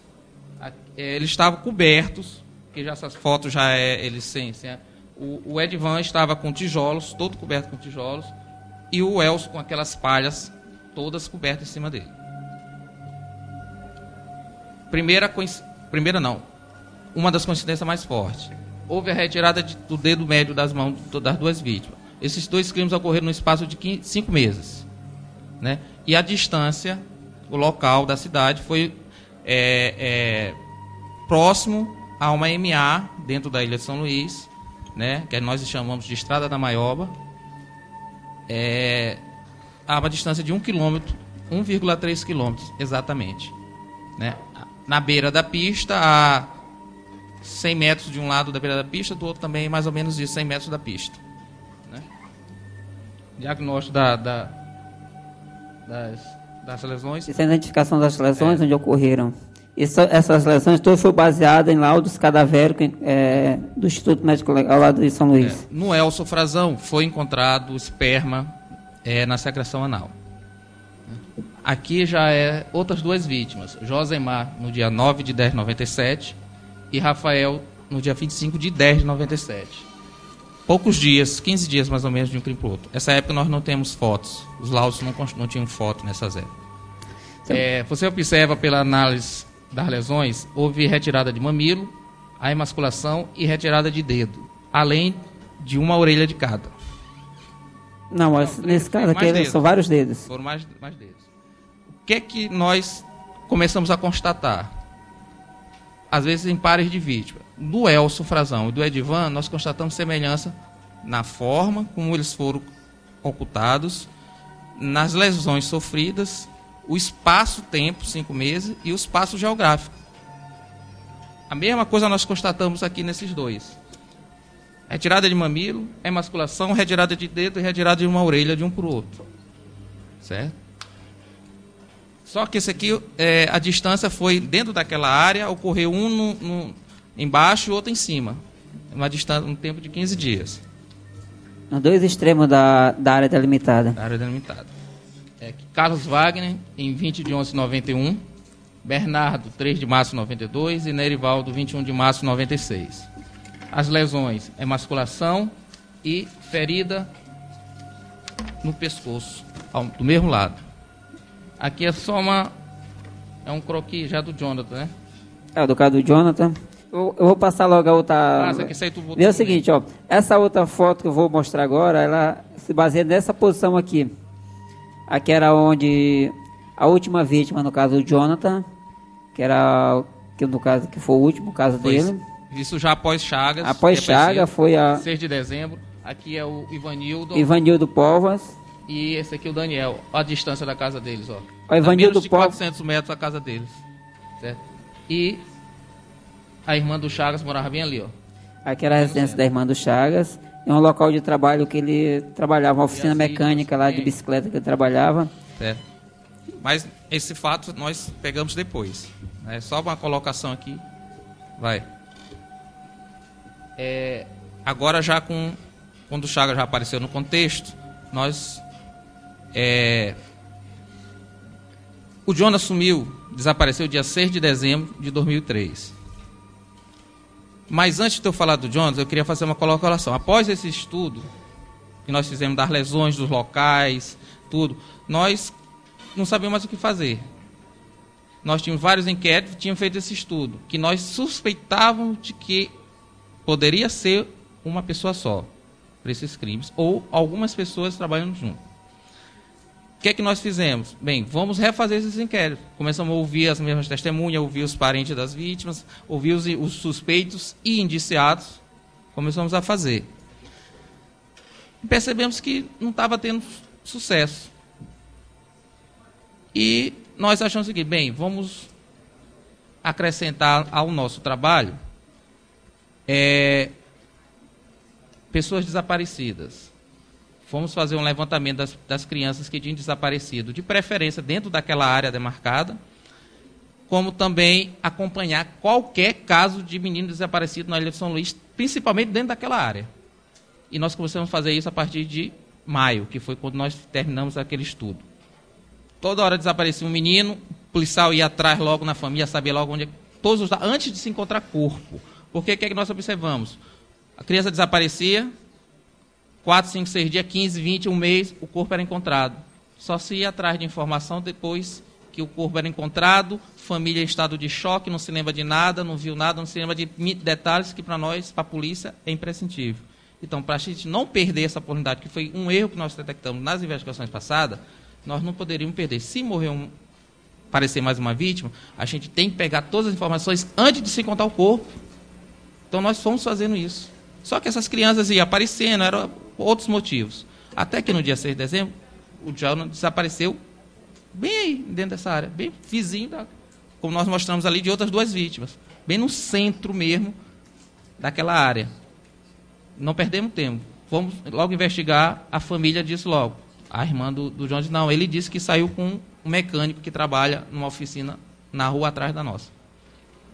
Ele foi ouvido, negou, mas como pela credibilidade do depoimento da, da irmã da vítima, no qual nós não constatamos que ela não conhecia, não teria motivo para mentir, né? nós usamos esse, essa credibilidade do depoimento dela para pedir a prisão temporária do Chagas. É, só que já foi, essa, essa investigação não foi feita por mim, foi feita pela delegacia da área. Nós acompanhamos. Né? Só que no depoimento do Chagas, ele contou que ele morava, que ele morou em Altamira em 90, até 91. Em 91, nos meados do mês de agosto, ele teria vindo a São Luís trazer a cunhada para tratamento médico. Teria ficado até próximo de Natal de 91 e retornado para passar o Natal e Ano Novo em Altamira. Em janeiro, ele retornou novamente com a cunhada para São Luís. E lá pelo mês de maio, junho, julho, ele haveria retornado novamente com ela para Altamira. Esse depoimento dele, quando nós jogamos naquela tabela que eu tinha, que coincidiu datas dele em Altamira com as datas dele em São Luís, o sabimento do Jonathan, ainda não era suficiente para nós investigarmos ele por emasculado. Nós estávamos acompanhando essas investigações. Aí eu entrei, minha equipe entrou para encontrar o corpo do Jonathan. Então, a gente foi para a rua direto, de manhã, de tarde, noite, de madrugada, encontramos o corpo dele no Santana, aquela área, volta para aquela, aquela foto. A casa do, do deles é bem aqui, Jardim Tropical 1. Certo? A casa do Chagas é ali, a da irmã é no Jardim oh, Tropical Jonathan, 1. aqui, é. Chagas residia aqui. O corpo dele foi encontrado lá, 4,8 quilômetros. Certo? a 500 metros de onde foi encontrado o corpo do Josemar, daquela fiz a comparação do Josemar com o Rafael. A 500 metros.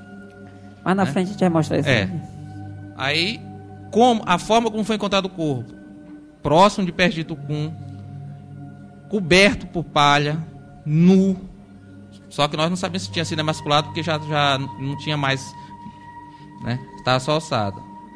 É. Então, o que, que nos levou a investigar o Chaga nos demais casos emasculados? Próprio depoimento dele, de onde ele morava, quanto tempo ele morou em Altamira, coincidiu com, as, com os crimes de Altamira e com os crimes em São Luís. Né? E a forma como foi encontrado o corpo de Jonathan. Porque nós tínhamos, conseguimos provar que ele, que ele matou o Jonathan em razão de pessoas que, testemunhas que viram ele com o garoto. Porque em primeiro o crime ocorreu 6 de dezembro. Eu assumi a investigação do John 1 de janeiro de 2004. Ah, incompleta, porque não tinha corpo, certo? E o Chagas ainda não estava indiciado, estava em pressão temporária. Então nós encontramos o corpo, o corpo encontramos testemunhas que afirmaram ter visto, ter visto com um garoto no dia do crime, além do depoimento da irmã. Por isso ele foi indiciado pela morte do Jonas. Mas daí, investigar ele pelo masculado é uma outra história que foi em cima desse depoimento dele e da forma como foi encontrado o corpo de Jonah, que é semelhante à forma como foi encontrado os demais meninos emasculados, que nós já tínhamos feito esse estudo. A partir daí nós investigamos ele.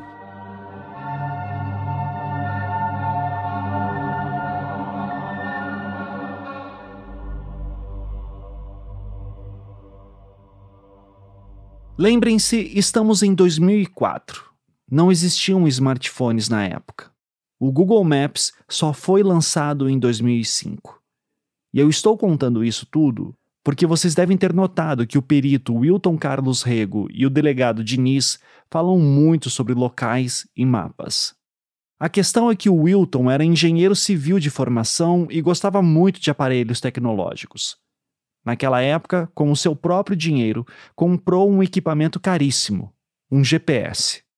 E com o auxílio dele, passou a demarcar num grande mapa todos os casos dos meninos emasculados.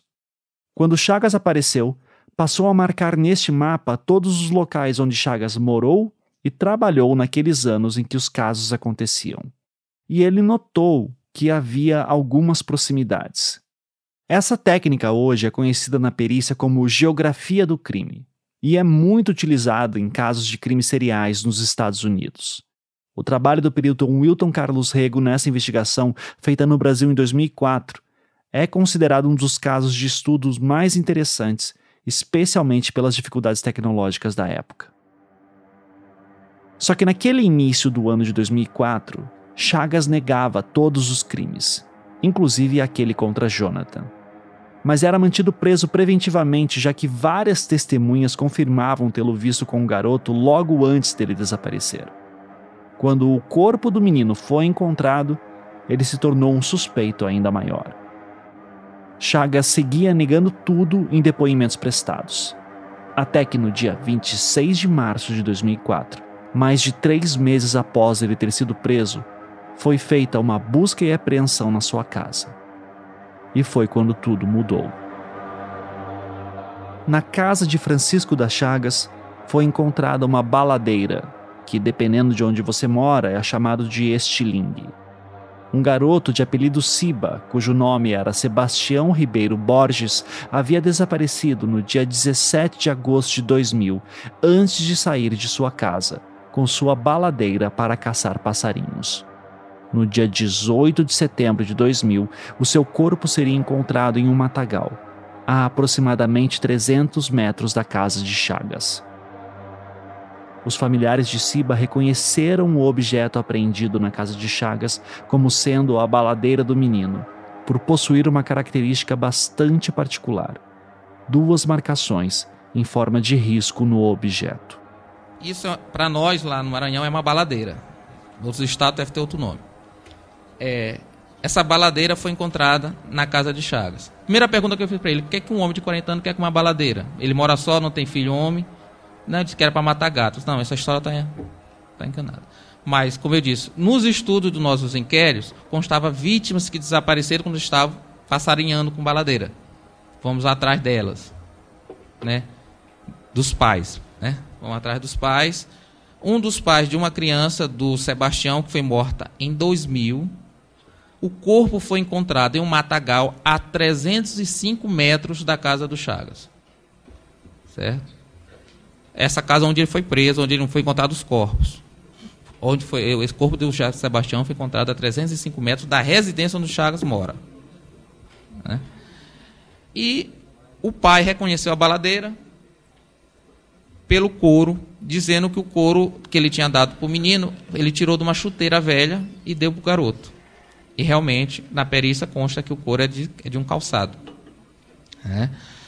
E, posteriormente, é, um, um, garoto chamado Rodolfo, que morava na mesma, na mesma rua do Chagas, cujo irmão também desapareceu, né, em 2002, cujo crime Chagas assumiu. Esse garoto, é, ele disse, ele quando foi ouvido na delegacia, é, ele foi ouvido porque ele frequentava a casa do Chagas, o pai dele era amigo do Chagas, frequentava a casa. E o pai do, desse garoto tinha dito pra gente que a casa do Chagas fedia muito. E às vezes o Chagas, quando saía para conversar com alguém, é, fedia demais. Né? Ah, mas meu filho dormiu lá uma vez, então vamos ver seu filho. Aí ele falou que a casa fedia só cachorro podre, não sei o que, essas coisas. O garoto identificou a baladeira da seguinte forma. Ele, eu perguntei se ele se ele já tinha visto a baladeira na casa do Chagas, ele disse que sim, porque ele sabia que aquela baladeira era do Sebastião. E como é que você sabe? Porque foi a gente que fez, eu e ele. Aí, como é que tu sabe que ela não? Porque ela tinha dois riscos e a gente botou porque se alguém, algum menino tomasse, levasse dela, a gente saberia que era nossa. E eu não tinha visto isso. Nós desmontamos a baladeira para confirmar que tinha. Então ele falou que tinha, ele identificou sem ver a baladeira e nós não sabíamos que tinha aquele risco. Essa busca e apreensão ocorreu no dia 26 de março de 2004, e a justificativa para ela seria a seguinte: dois dias antes, em 24 de março, um ex-vizinho de Chagas falava que sua casa exalava um forte odor de putrefação. Esse ex-vizinho era irmão de Alexandre Lemos Pereira, um garoto de 8 anos que desapareceu em agosto de 2002. Desta vez, os policiais analisaram o solo, buscando pontos em que a terra tivesse sido removida, um indício que poderiam haver corpos lá enterrados. Foi nesse dia que encontraram sobre o solo uma cartilagem ressecada que depois se entenderia ser uma traqueia. E depois de dois dias de escavações, encontraram duas ossadas. A partir desse momento, a pressão em cima de Chagas aumentou. No mesmo dia em que as ossadas foram encontradas, ainda no dia 26 de março, ele confessaria ter cometido três crimes no Maranhão. No relatório feito pela Polícia Civil, lê-se, abre aspas, Interrogado, no mesmo dia em que foram encontradas as ossadas humanas, Chagas confessou ter assassinado e enterrado no interior de sua residência a criança Daniel Ribeiro Ferreira, de 4 anos, sobrinho de Silvandira, sua ex-companheira, a qual estava desaparecida desde 10 de fevereiro de 2003, e o adolescente Diego, o qual seria, segundo Chagas, um menino de rua. Confessou ainda que estava em companhia do adolescente Jonathan Silva Vieira no dia 6 de dezembro de 2003, em um jussaral na localidade Santana, quando teria ocorrido um acidente, e o referido adolescente caiu de uma jussareira, bateu a cabeça e morreu, tendo Chagas, com medo de que o mesmo fosse encontrado, ocultado o corpo em um matagal. Fecha aspas. Exames de DNA seriam posteriormente feitos pela Universidade de Alagoas, corroborando as confissões de Chagas. As ossadas seriam identificadas como pertencentes a Daniel Ribeiro Ferreira, de 4 anos, e Emanuel Diego de Jesus Silva, 14 anos. Já sobre a traqueia encontrada, o resultado de sua identificação nunca foi conclusivo. Daniel Ferreira foi a vítima mais jovem e mais próxima de Chagas. O menino, de apenas quatro anos, era sobrinho da ex-companheira do assassino. A criança estava sob o cuidado do pai Domingos, que, bêbado, dormia ao seu lado na cama quando desapareceu no meio da madrugada. Em um relatório da Polícia Civil do Maranhão, aprendemos que Chagas era vizinho, parente e muito próximo da família frequentando a casa, aspas, quase que diariamente, onde às vezes almoçava, jantava, tomava café e brincava com os filhos do casal. Fecha aspas. Segundo uma matéria do jornal O Estado de São Paulo, publicada em 25 de abril de 2004, abre aspas. No desespero que se seguiu por mais de um ano, Chagas foi de exemplar solidariedade deu ombro para Domingos e Mônica, os pais de Daniel. Comandou buscas, deu entrevistas para rádios e televisões, clamando por providências das autoridades. Tão solidário foi que a polícia de Cutrim o convidou, nada mais, nada menos, para participar da reconstituição do crime. Fecha aspas. No depoimento gravado pela polícia, o mecânico Francisco das Chagas aparenta estar calmo e revela detalhes dos crimes. Um deles do menino Daniel, de 4 anos. O mecânico era amigo da família.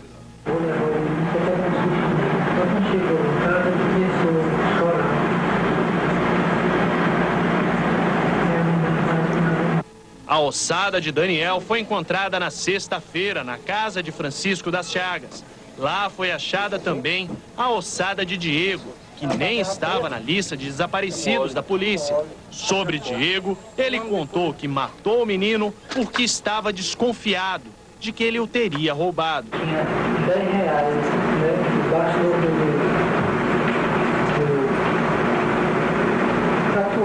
cama. E aí eu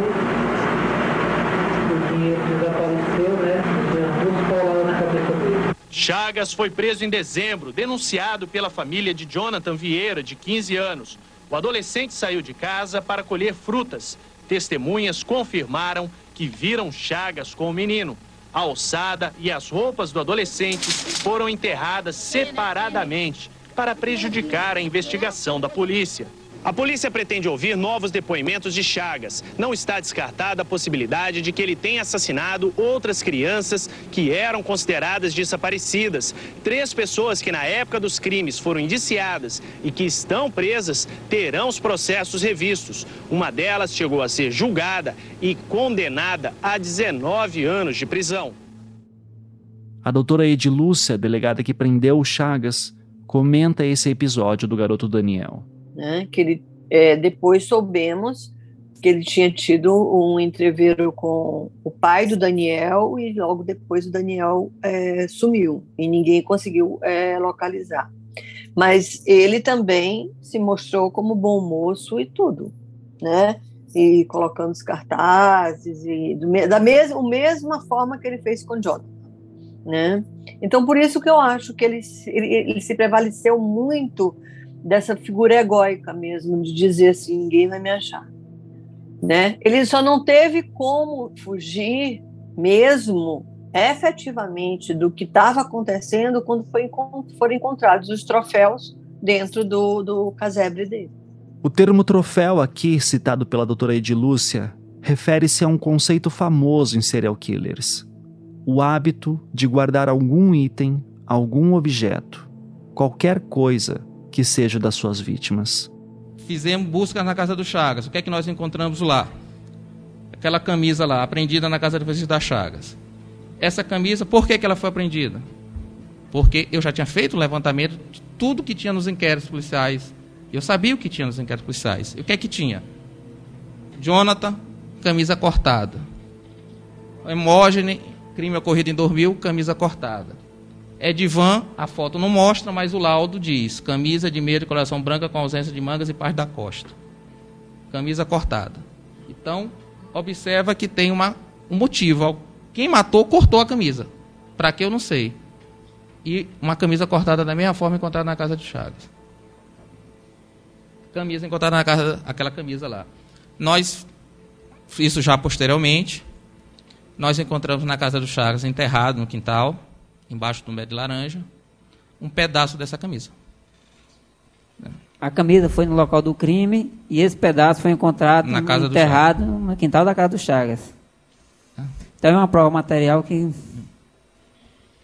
Esse retrato falado foi feito no dia 12 de fevereiro de 2002 pela Polícia Federal, quando ela participou da investigação da morte do Edvan, ocorrida no dia 15. Só para esclarecer, essa equipe da Polícia Federal que investigou os casos dos meninos do Maranhão em 2002 não é a mesma equipe que atuou no Pará na década de 90.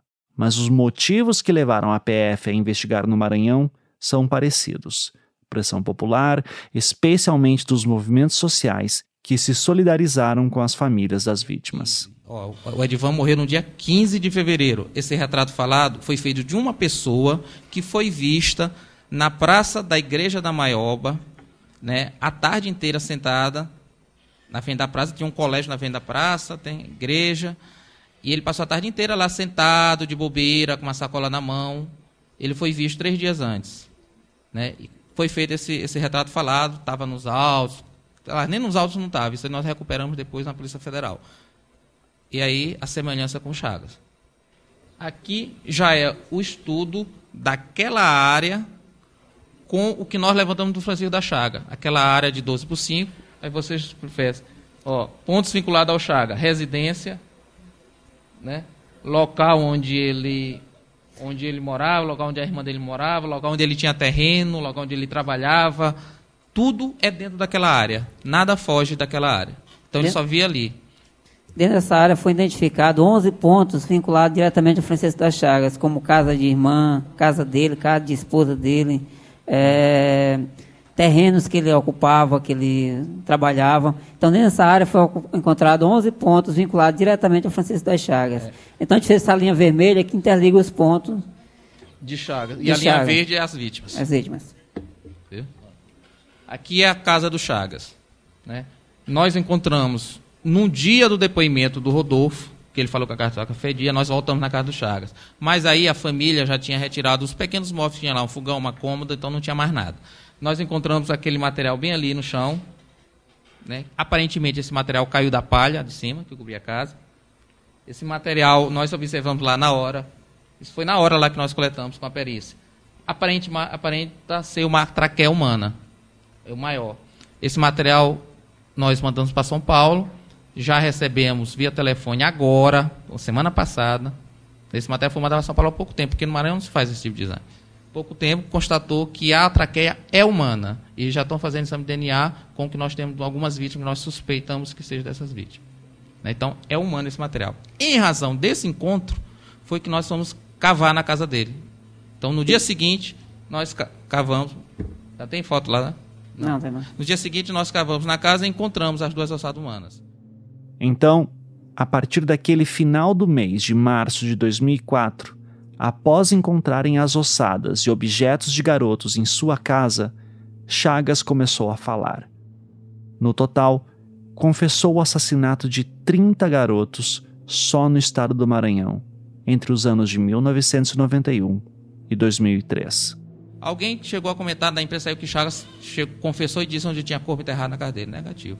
Do dia que nós concluímos, nós interrogamos eles pela morte do Jonathan, até o dia que nós encontramos a alçada, Chagas não foi ouvido pela polícia. Ele ficou na cela. Certo? Ele só foi ouvido a, por mim depois que eu encontrei as ossadas. Certo? Então ele não confessou nada. Ele teve que admitir com as provas que foi colocado. Diz, diz ah, Chagas confessou 30 quilos. Ele não confessou 30 quilos. Ele confessou alguns de livre e espontânea vontade. Como a terceira ossada que foi encontrada no terreno ao lado da casa dele, ele realmente, se ele não tivesse falado, eu, a gente não ia saber. Mas as provas, todas, a, a morte Sebastião ele admitiu porque nós mostramos uma baladeira. Outros crimes ele admitiu porque nós já tínhamos as provas. Então, ele, primeiramente, ele teve que admitir em razão das provas levantadas. Ele não chegou dando nada de bandeja para ninguém. Né? Aqui já é com os crimes que ele admitiu. Aqui é um mapa completo com todos os dados que nós temos de vítima e chaga, tudo junto. Né? E é não fugiu disso aí.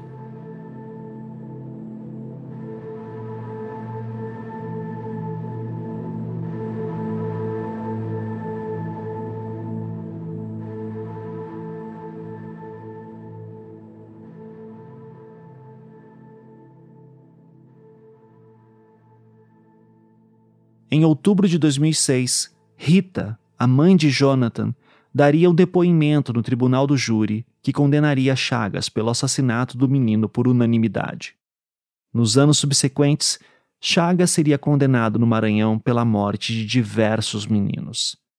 A fala de Rita dá a dimensão pessoal da tragédia, nos fazendo lembrar que em cada menino existia uma individualidade, uma vida e sonhos abre aspas, que sobre seu filho, a depoente e todas as pessoas que o conheciam o consideravam maravilhoso, que ele tinha realizado um sonho que era de adquirir uma bicicleta, que ele queria ser um jogador de futebol e tirar a depoente da vida que levava, que ele falava em comprar uma casa e um carro para a depoente, que a depoente dizia que não sabia dirigir e ele lhe respondia que arrumaria até um motorista, que Jonathan era inteligente e já estava no primeiro ano do segundo grau. Fecha aspas.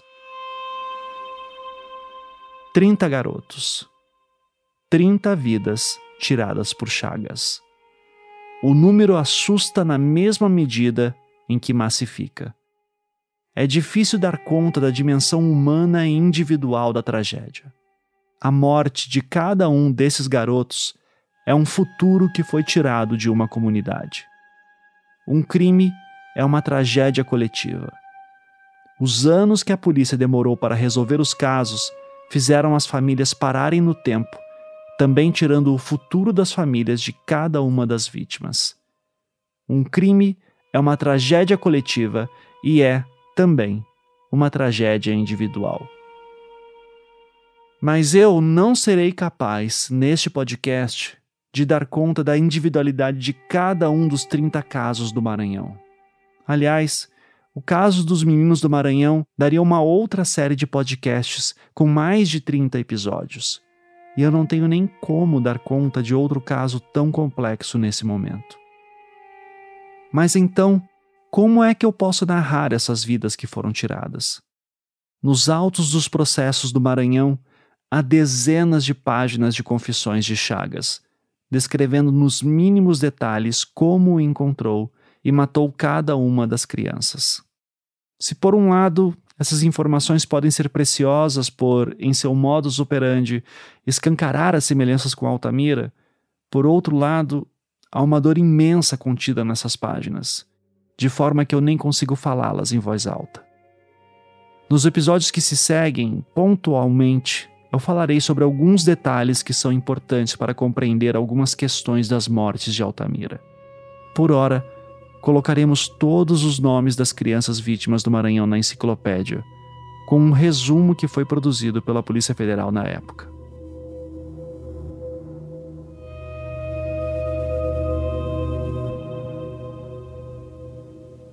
Como se pode perceber, Chagas agia sempre da mesma forma.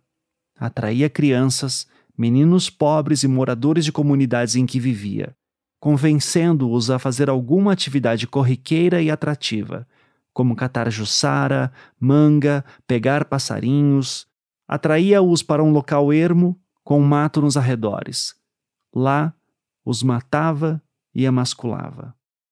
Chagas jamais confessou ter cometido nenhum tipo de violência sexual contra os garotos. Mas, como já vimos, a análise do corpo de Jonathan aponta para o contrário. Não é possível afirmar com segurança se os garotos foram realmente violentados sexualmente, tampouco quantos teriam sido. Na data em que confessou os crimes do Maranhão, Chagas não confessou os de Altamira, até que, no final de abril de 2004, cerca de um mês após começar a confessar os crimes do Maranhão, Chagas começou a confessar os seus primeiros crimes. E dentre as confissões, estão alguns nomes que conhecemos bem. A Polícia Federal vai acompanhar as investigações sobre mais de 40 assassinatos de garotos no Pará e no Maranhão. O homem que confessou os crimes pode estar envolvido no caso dos meninos de Altamira, mortos e mutilados nas décadas de 80 e 90. A polícia já gravou 18 horas de depoimento do mecânico Francisco das Chagas. Depois de confessar 29 assassinatos no Maranhão, ele disse ter matado 12 meninos no Pará, na época em que morava em Altamira, a 500 quilômetros de Belém. Ele, inclusive, deu detalhes que a gente checou que bateram os detalhes. As vítimas tinham o mesmo perfil. Eram meninos pobres.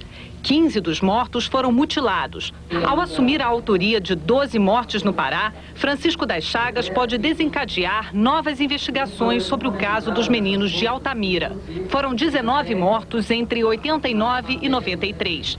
Quatro pessoas foram condenadas pelo assassinato de três garotos e mutilação de outros dois em supostos rituais de magia negra.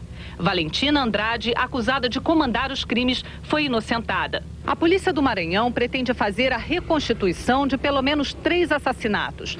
Oito pessoas estão presas acusadas de terem cometido crimes confessados pelo mecânico. A investigação vai contar com a participação da Polícia Federal do Pará. Não sabemos por que matar. É apenas um matador, um serial killer? Ou está agindo ou agiu amando ou por influência de terceiros. O mecânico está preso desde dezembro, mas só três meses depois confessou os assassinatos. Na casa dele, os policiais encontraram ossadas de duas vítimas enterradas no quintal. Isso é um documento, é um estrado do PIS. Em nome do Francisco da Chaga, nós encontramos nas coisas deles, numa das buscas que nós fizemos na residência.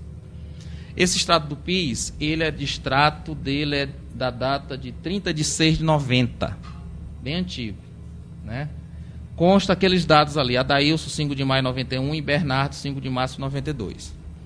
Bernardo é uma das nossas vítimas em São Luís. Ele foi morto no dia 3 de março, mas o corpo foi encontrado dia 5 de 92. Chagas estava no Maranhão. Certo? Adailson, nós constatamos que não existe esse Adailson em Altamira mas existe a Ailton. E a data foi 5 de maio de 91. Para quem não lembra, Ailton foi o garoto que desapareceu no dia 5 de maio de 91 em Altamira. A sua ossada foi encontrada 46 dias depois e identificada por estar com os seus pertences. Essa é a ossada que depois foi para Belém e se perdeu, impedindo a família de enterrar o seu próprio filho. E o fato aqui é que Chagas, em sua casa, tinha um extrato PIS com o seu nome, datado de 30 de junho de 90.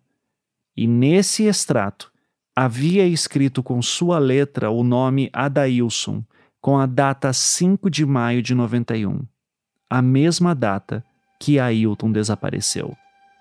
E eu já posso adiantar uma coisa para vocês. Em 1991, em Altamira, Chagas era vizinho de Ailton.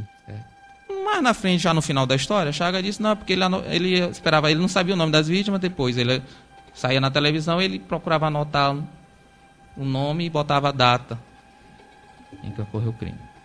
Certo? E ele alega que se lembrava se o nome era esse ou não, ele botou esse nome.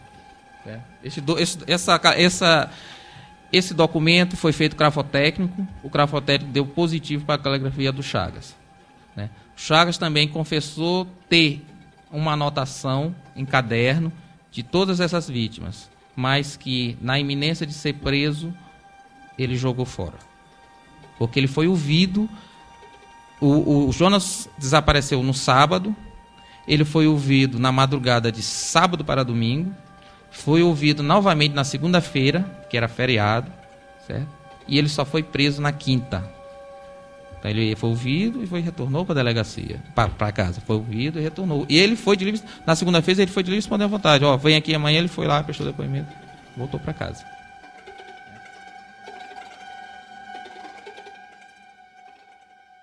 A investigação feita pelo Dr. Diniz e pelo perito Wilton são muito, muito completas. Para quem quiser ver melhor, basta conferir o livro publicado pelo Ministério Público do Maranhão que eu citei anteriormente. E chama muita atenção toda a metodologia da geografia do crime. Lembram que em setembro de 2003, ainda durante os júris em Belém, a Polícia Federal havia ganhado poderes para investigar todos os casos de crianças mortas no Pará e em outros estados do Brasil? Pois bem, agora com Chagas em vista e com suas confissões em abril de 2004, o foco voltou-se para ele. Entrava uma nova equipe de policiais federais, diferentes daqueles que investigaram o caso na década de 90.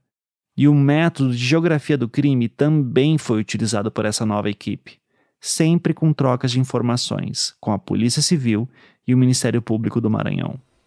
Aqui nós fizemos análise dos locais. É, Laércio, Elcio Frazão e Edivan. A distância do, do, dos cadáveres. 1.300 metros do Elcio para o Edivan, 250 metros do Elcio para o Laércio, aquela linha amarela que sobe a estrada da Maioba. Vai. Aqui também Júlio César e Nonato. Os meninos foram encontrados na mesma rua e levados para uma área lá embaixo, uma distância de 300 metros um corpo do outro. Numa, numa, faixa, é, numa diferença de 10 dias de um crime para o outro. Certo? E o Chagas tinha casa nesse bar. Aqui é o local contado por Chagas, que ele levou a gente lá. Do Donato ele acertou na cruz e o Júlio César levou por 2 metros. Certo? Ele levou a gente lá no local. Ah, quando foi que tu botou o menino? Bora lá. Ele botou, levou no local. Foi perto desse pau aqui, tá? Vamos ver pelo GPS aqui, pelo do laudo. Ele errou por dois metros. Certo? Aqui, Alexandre, Bernardo, Eduardo e Ronaldo. E, e, e, Raimundo. Ó, 350 metros de um corpo para esses dois aqui, que foi encontrado morto junto, e 90 metros para o terceiro, quarto. Tudo pertinho. Aqui é o seguinte, nós estivemos em Altamira. Lá nós acompanhamos do trabalho que foi feito pela Polícia Federal lá. Aqui é a Transamazônica. Né? Aí são as cruzes, locais apontados por Chagas, onde ele cometeu algum crime. Né? Aquela casa ali, a casa do Ailton, uma das vítimas mais próximas da casa dele. Esse trabalho, ele teve um referencial. Né? A partir do momento que eu entendi, a equipe entendeu que poderia ser um autor ou alguns atores junto em todos os crimes, nós tivemos que bus buscar subsídios.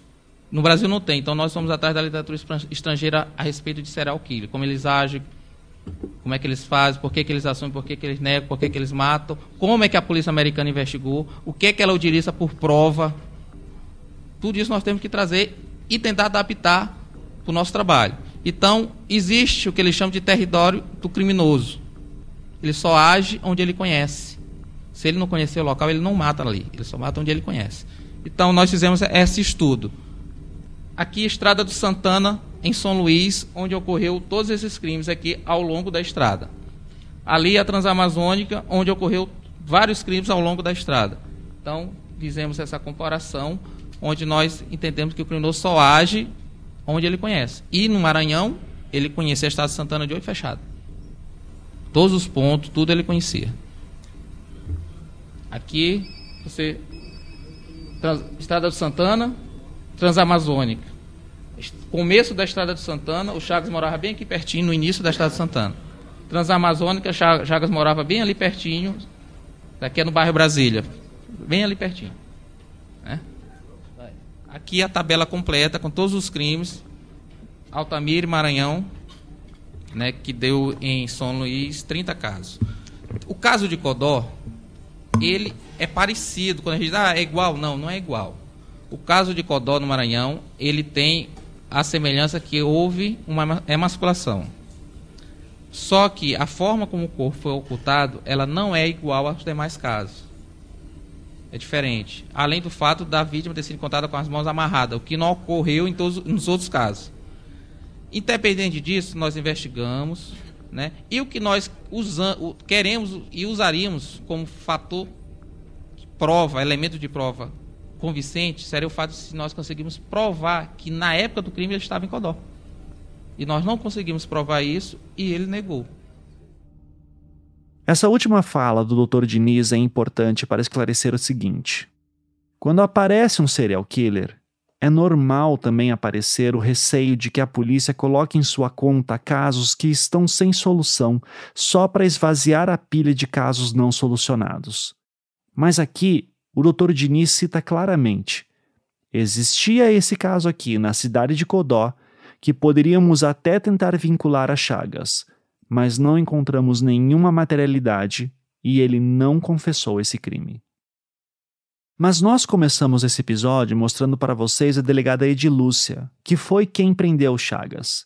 E se você pesquisar no Google sobre Francisco das Chagas, você raramente verá o nome dela sendo citado. É fato que a investigação do Dr. Diniz e do perito Wilton são feitas em um outro momento e que eles já tinham um grupo estabelecido anteriormente. Mas essa investigação dos dois não existiria se Chagas não tivesse sido preso por ela em dezembro de 2003. Eu fiquei curioso em entender o motivo da doutora Edilúcia nunca aparecer com os devidos créditos. Ela me explicou que chegou a ter um problema de saúde logo após o caso do Chagas e também acabou perdendo alguns prazos para entregas de materiais. E que, mesmo que quisesse, não poderia assumir uma investigação tão complexa. Ainda assim, eu queria saber como que ela se sentia com essa aparente falta de crédito numa operação tão complicada. Então, doutora Edilúcia, é... eu queria que a doutora explicasse por que, que o caso saiu da senhora e foi para o doutor. Eu sei que a doutora estava em tratamento de saúde e tudo, mas a, a doutora teria condições de continuar com esse caso, até institucionalmente? Não, não. Eu até, até por conta uh, da, da, da, falha que houve, e eu assumi a minha falha, tanto assumi a minha falha que fui lá para resolver, é, eu sempre fui uh, uma delegada de ação. Eu nunca, apesar de hoje, é, eu, hoje eu, tá, eu pensar completamente diferente daquela época, já 20 anos passados, né? Mas eu sempre fui de linha de frente, eu nunca fui aquela que ficava dentro do gabinete, que a gente chamava de delegada, delegado pinguim, né, que gosta de ar-condicionado. É, eu sempre fui aquela delegada de. Tanto é que eu peguei as delegacias mais pauleiras daqui. Eu peguei uma delegacia de roubos e furtos, eu peguei a da cidade operária duas vezes. Então, quando pensavam em mim, peguei uma delegacia de homicídios, eles sempre pensavam em delegacia assim. Né? Nunca me deram assim uma delegacia fraquinha, fraquinha que eu digo assim, uma delegacia mais tranquila, pacata, que eu pudesse fazer horário, tarará. sempre era uma das delegacias mais pauleiras. E nessa historinha, é, até pela forma como eu fui tratada, eu disse que mesmo que quisessem, eu não iria. Eu também fui muito, sempre fui muito rebelde, né?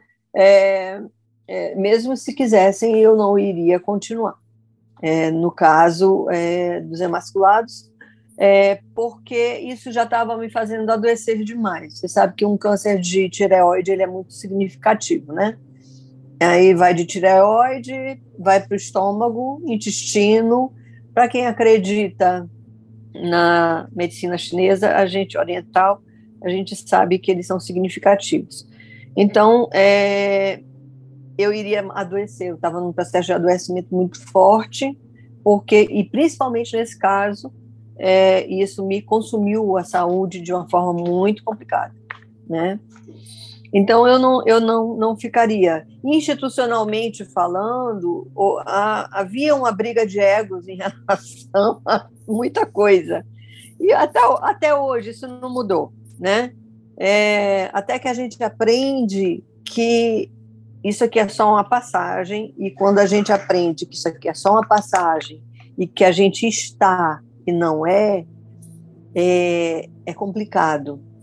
É, dentro do no meio de quem é, comanda, né? Então era muito complicado naquela época, porque a briga de egos realmente era muito forte entre os delegados. E como eu sempre me sobressaía, era mais complicado ainda.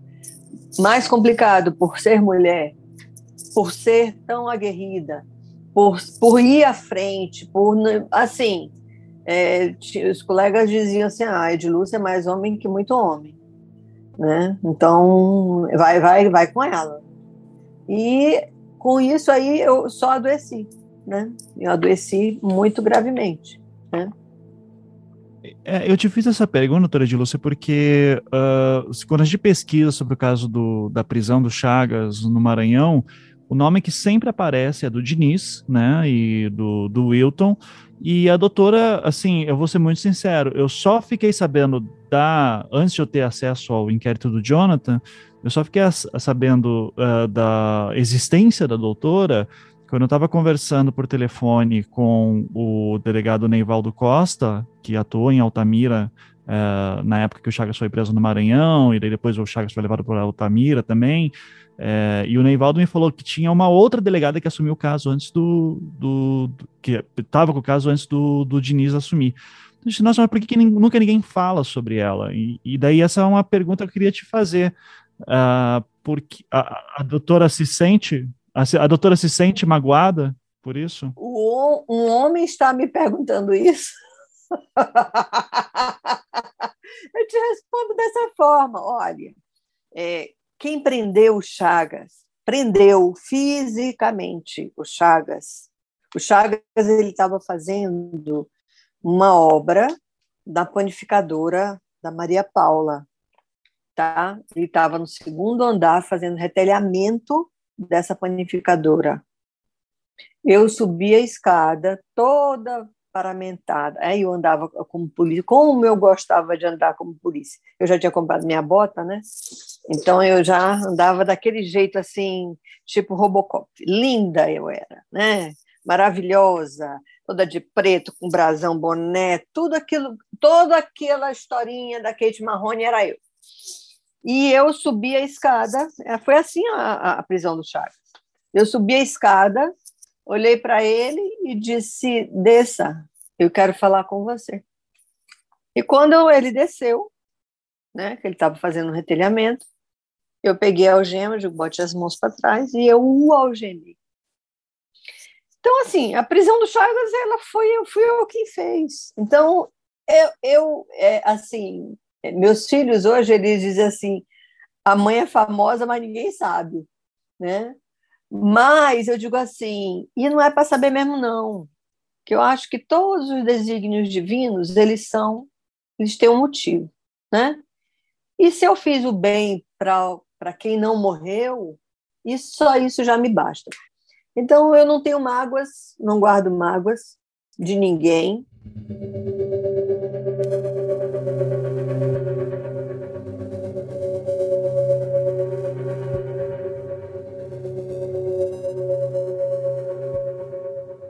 Quando pensamos em serial killer, o primeiro imaginário que vem à nossa cabeça é de uma figura altamente inteligente e poderosa, que segue impune por possuir meios suficientes para estar sempre acima da justiça dos homens.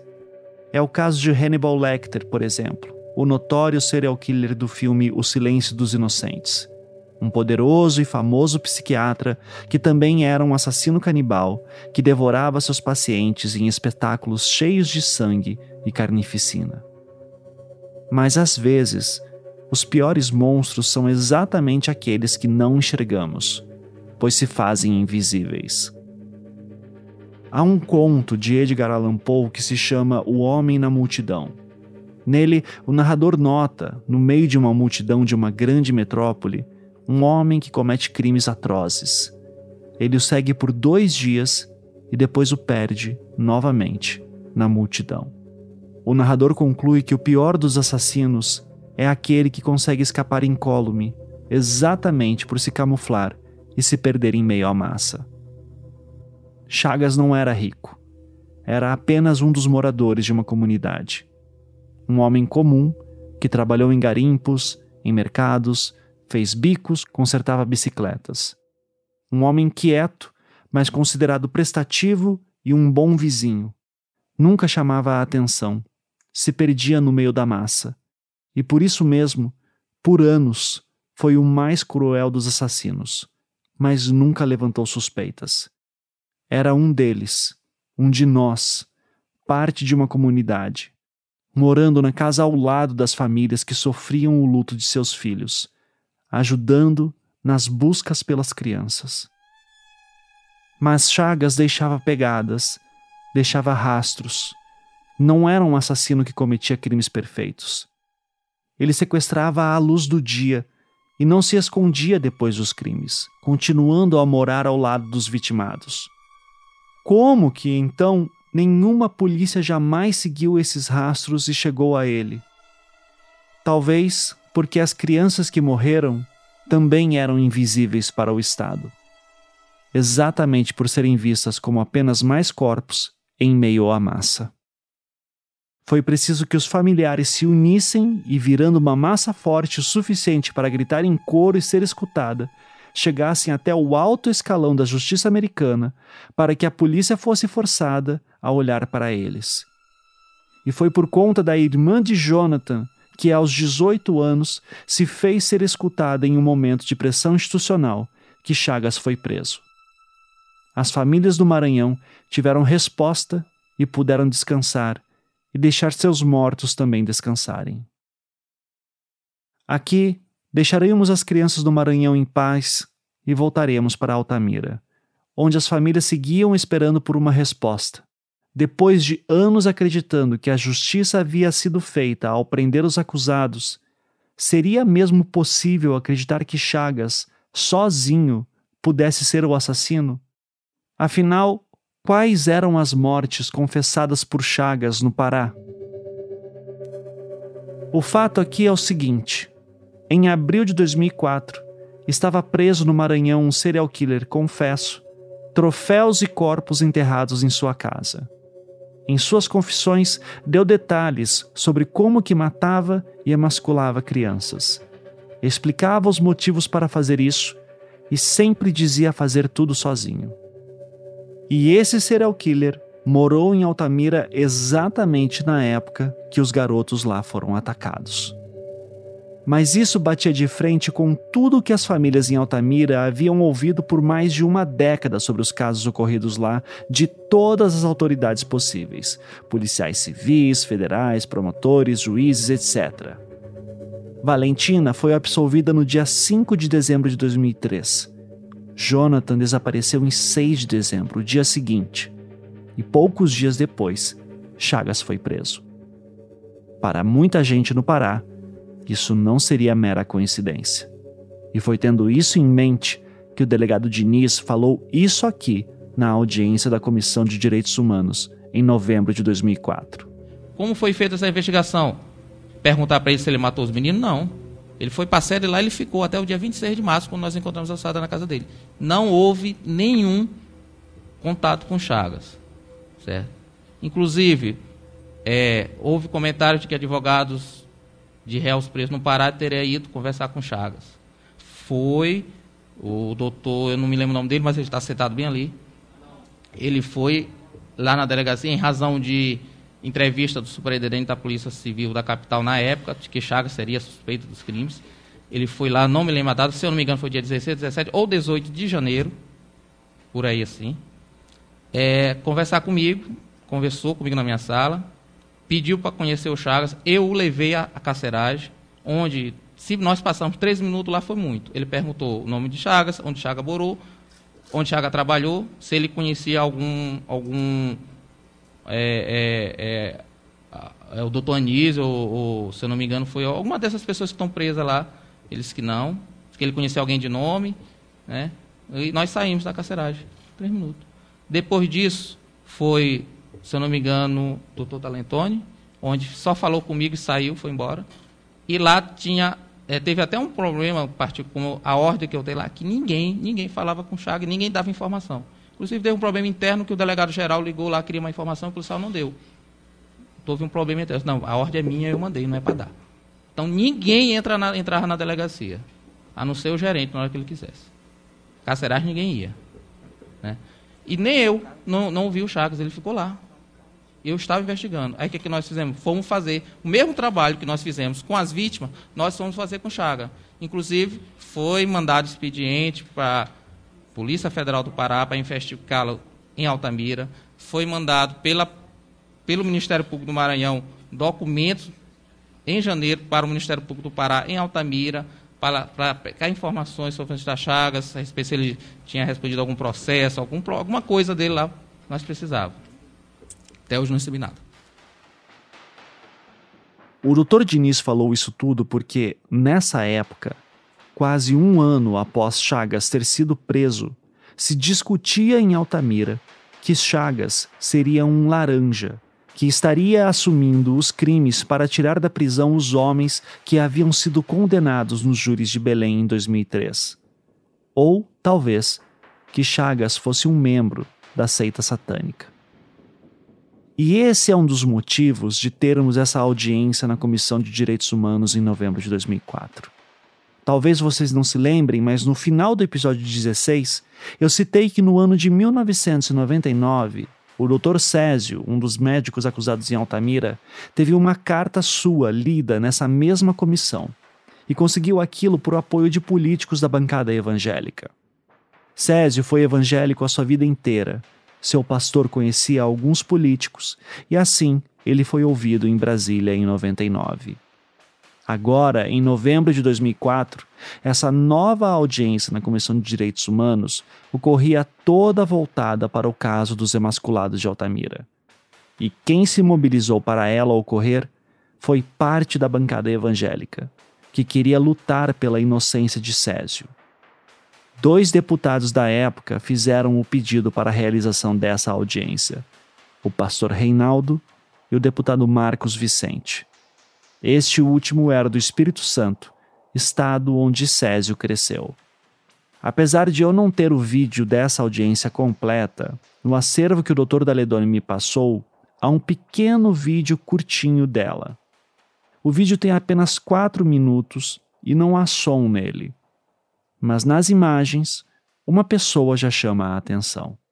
Sentada ao lado do deputado Pastor Reinaldo, vemos Damares Alves, a pastora que em 2019 viria a se tornar ministra do governo Bolsonaro. No fundo da sala, vemos os familiares de vários dos acusados que estavam presos. Eles usam camisetas com dizeres do tipo Amailton é inocente, Doutor Anísio é inocente, Césio é inocente. É por isso que nessa audiência estavam presentes o delegado, o perito, duas promotoras do Maranhão, o secretário de Segurança do Maranhão e também os advogados Cláudio Daledoni Júnior e Jânio Siqueira, que representaram os acusados nos júris. Do outro lado, fazendo questionamentos pesados aos membros da bancada, estavam deputados do PT, que historicamente sempre se posicionaram a favor das famílias das vítimas de Altamira. Esse quem fala agora, por exemplo, é o deputado Zé Geraldo, do PT do Pará, que pedia a palavra ao presidente da sessão, o deputado Mário Eringer. Muito obrigado, doutora Presidente, Sueli. Questão de ordem. Com a palavra. Senhor presidente, realmente, como diz a promotora, nós estamos aqui numa audiência pública tratando de uma de uma situação que se transformou numa das mais graves do Brasil, talvez do mundo. E nós não estamos aqui nessa sessão nem se voltando à questão do Maranhão, me parece que a questão do Pará. A minha pergunta, senhor presidente, porque eu não vejo nessa mesa nem o Ministério Público, nem a Polícia Civil e nem a Secretaria de Segurança Pública do Estado do Pará. Só vejo do Maranhão. O que, que aconteceu, senhor presidente? Eu posso responder ao senhor. O requerimento só convocava essas pessoas. O requerimento foi votado aqui no plenário e aprovado. E por isso que essas pessoas estão aqui. Nós não temos, só um minuto, por favor. Nós não temos posição de parcialidade nenhuma aqui como é, defensores dos direitos humanos. Inclusive, já tenho notícia que tem um requerimento sendo feito, ao qual eu subscreverei, para que se ouça também as outras pessoas.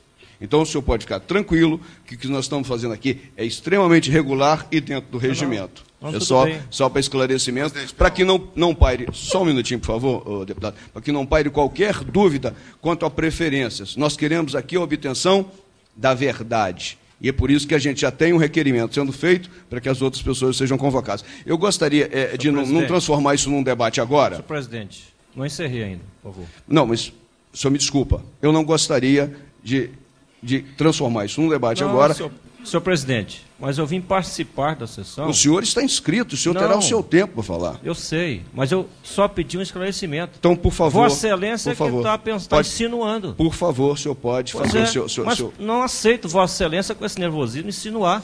Eu venho pedir um esclarecimento, Vossa Excelência, como presidente da mesa. Vossa Excelência me responde uma outra coisa. Eu então, senhor, pedi, por favor, só, senhor, por favor, seja sei, claro na sua pergunta para que eu não possa eu pedi, fazer nenhuma interpretação equivocada. Eu senhor, peço desculpa por ter Tudo feito bem. esse tipo de interpretação, mas que o senhor seja claro. Mas, inclusive, eu quero explicar por que fiz a indagação.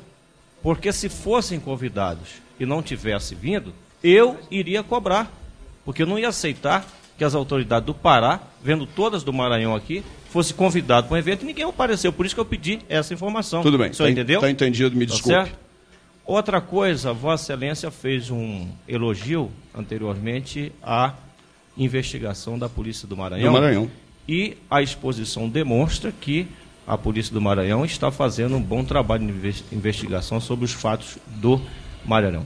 Eu queria, naturalmente que eu vou fazer isso na pergunta, mas até para a gente ganhar tempo, eu gostaria que o delegado de que, que é, preside o inquérito do Maranhão, doutor João Carlos, doutor João Carlos, pudessem é, até fazer uma exposição melhor sobre o caso do Pará em Altamira, porque para mim, para mim foi superficial a exposição sobre a investigação de Altamira. Então vamos dar continuidade à nossa sessão. É... Presidente, pela ordem também. Quem está falando é o deputado Pastor Reinaldo, um dos deputados que pediram a realização dessa sessão. É, no nosso requerimento, meu e do deputado Marco Vicente, foram convidados, citados aqui, é, o doutor José Ferreira Salles, do Pará, a doutora Rosana Cordovil, promotora de justiça do Pará, é, e ainda o doutor, doutor Jane, que aqui está, e a doutora Rosa Pessoa, presidente do Movimento de Família Menina Masculada de Altamira, e também o doutor Hernani Malato, juiz de direito é, de, do estado do Pará. Então foram convocados, foram convidados, e o senhor tem toda a razão de chegar lá e cobrar da presença deles aqui numa questão tão importante que envolve as justiças do Pará e de São Luís e do Maranhão. Eu queria pedir a cópia dos convites, porque eu estou falando dos doutores, eu não conheço os doutores. A doutora Rosa, não é a doutora, ela é a mãe de um emasculado. Então, quem são os doutores? Doutora, doutora Rosana, não é Rosa, é Rosana. Há uma equipe Rosa de Pessoa, não é doutora. Rosa Pessoa, Rosa Pessoa não é, doutora, é, a presidente do movimento. Não é doutora, é a mãe do emasculado. Por isso que eu quero. Sim. Eu falo doutor, doutor, não sei se ele é secretário, se é advogado, se é promotor, se é juiz. Eu quero a cópia fica, fica, dos convites todos na minha mão. Para mim saber quem é o doutor, só falando doutor. Se eu quero saber se é o promotor, se é o secretário de justiça, se é. Você está entendendo? É tá, só. Tá, tá, é uma tá. questão de informação, senhor tá, tá, presidente. Não é, vocês estão. Estou querendo ser informado para mim poder depois. Deputado, certo. deputado. Porque eu a suponho. Gente, a, gente, a, gente, tem informação que a doutora Rosana Cordovil Siqueira se encontra em férias e não pôde comparecer. e não mandou representante. É, essa, essa é a pessoa do Pará a, a, ao qual o senhor pode fazer a, a cobrança. Vamos continuar com a nossa audiência. É, doutor Hernani Malato está presente? Não, não está. Então nós vamos passar aos debates, obedecendo à ordem de inscrição.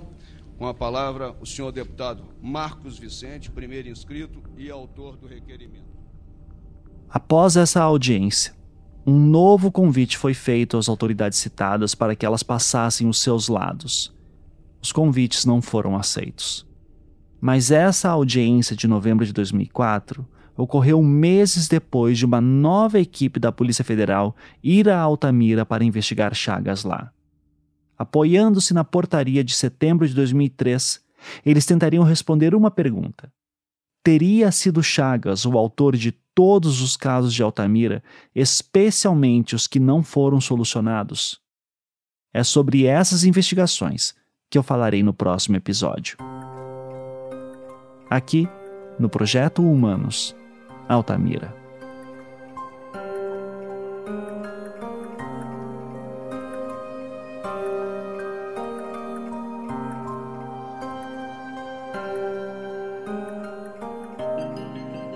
Projeto Humanos é um podcast em formato storytelling, criado e produzido por mim, Ivan Mizanzuki, financiado pela Campside Media, distribuído pelo Globoplay e com a colaboração de várias pessoas. Aqui vão os nomes de algumas delas. Roteiro e pesquisa por Tainá Muringer e Isabela Cabral. Colaboração especial de Ludmila Naves.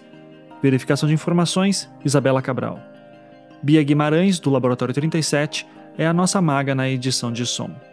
Trilha sonora composta por Felipe Aires. Marina Sequinel é responsável pelas decupagens, transcrições e produção da enciclopédia sobre o caso. Maria Cecília Zarpelon, Sofia Magagnin e Matheus Stogmiller também ajudaram com decupagens e transcrições. Agradecimentos especiais aos pesquisadores Rubens Pena Júnior, Paula Mendes Lacerda, Kátia Melo, Catiane Silva, Leonardo Barros e Antônio Umbuzeiro.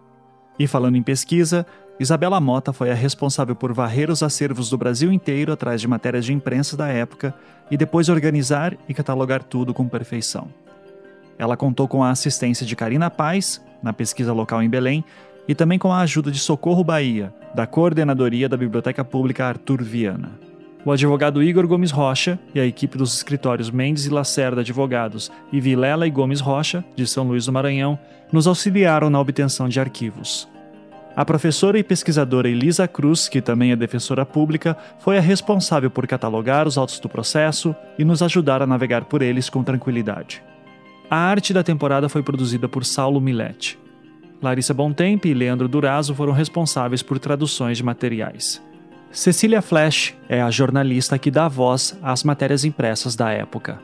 Daniele Casagrande ainda está resolvendo inúmeros pepinos no site projetohumanos.com.br, que eu recomendo que você visite para ter acesso a mais informações. Até a próxima!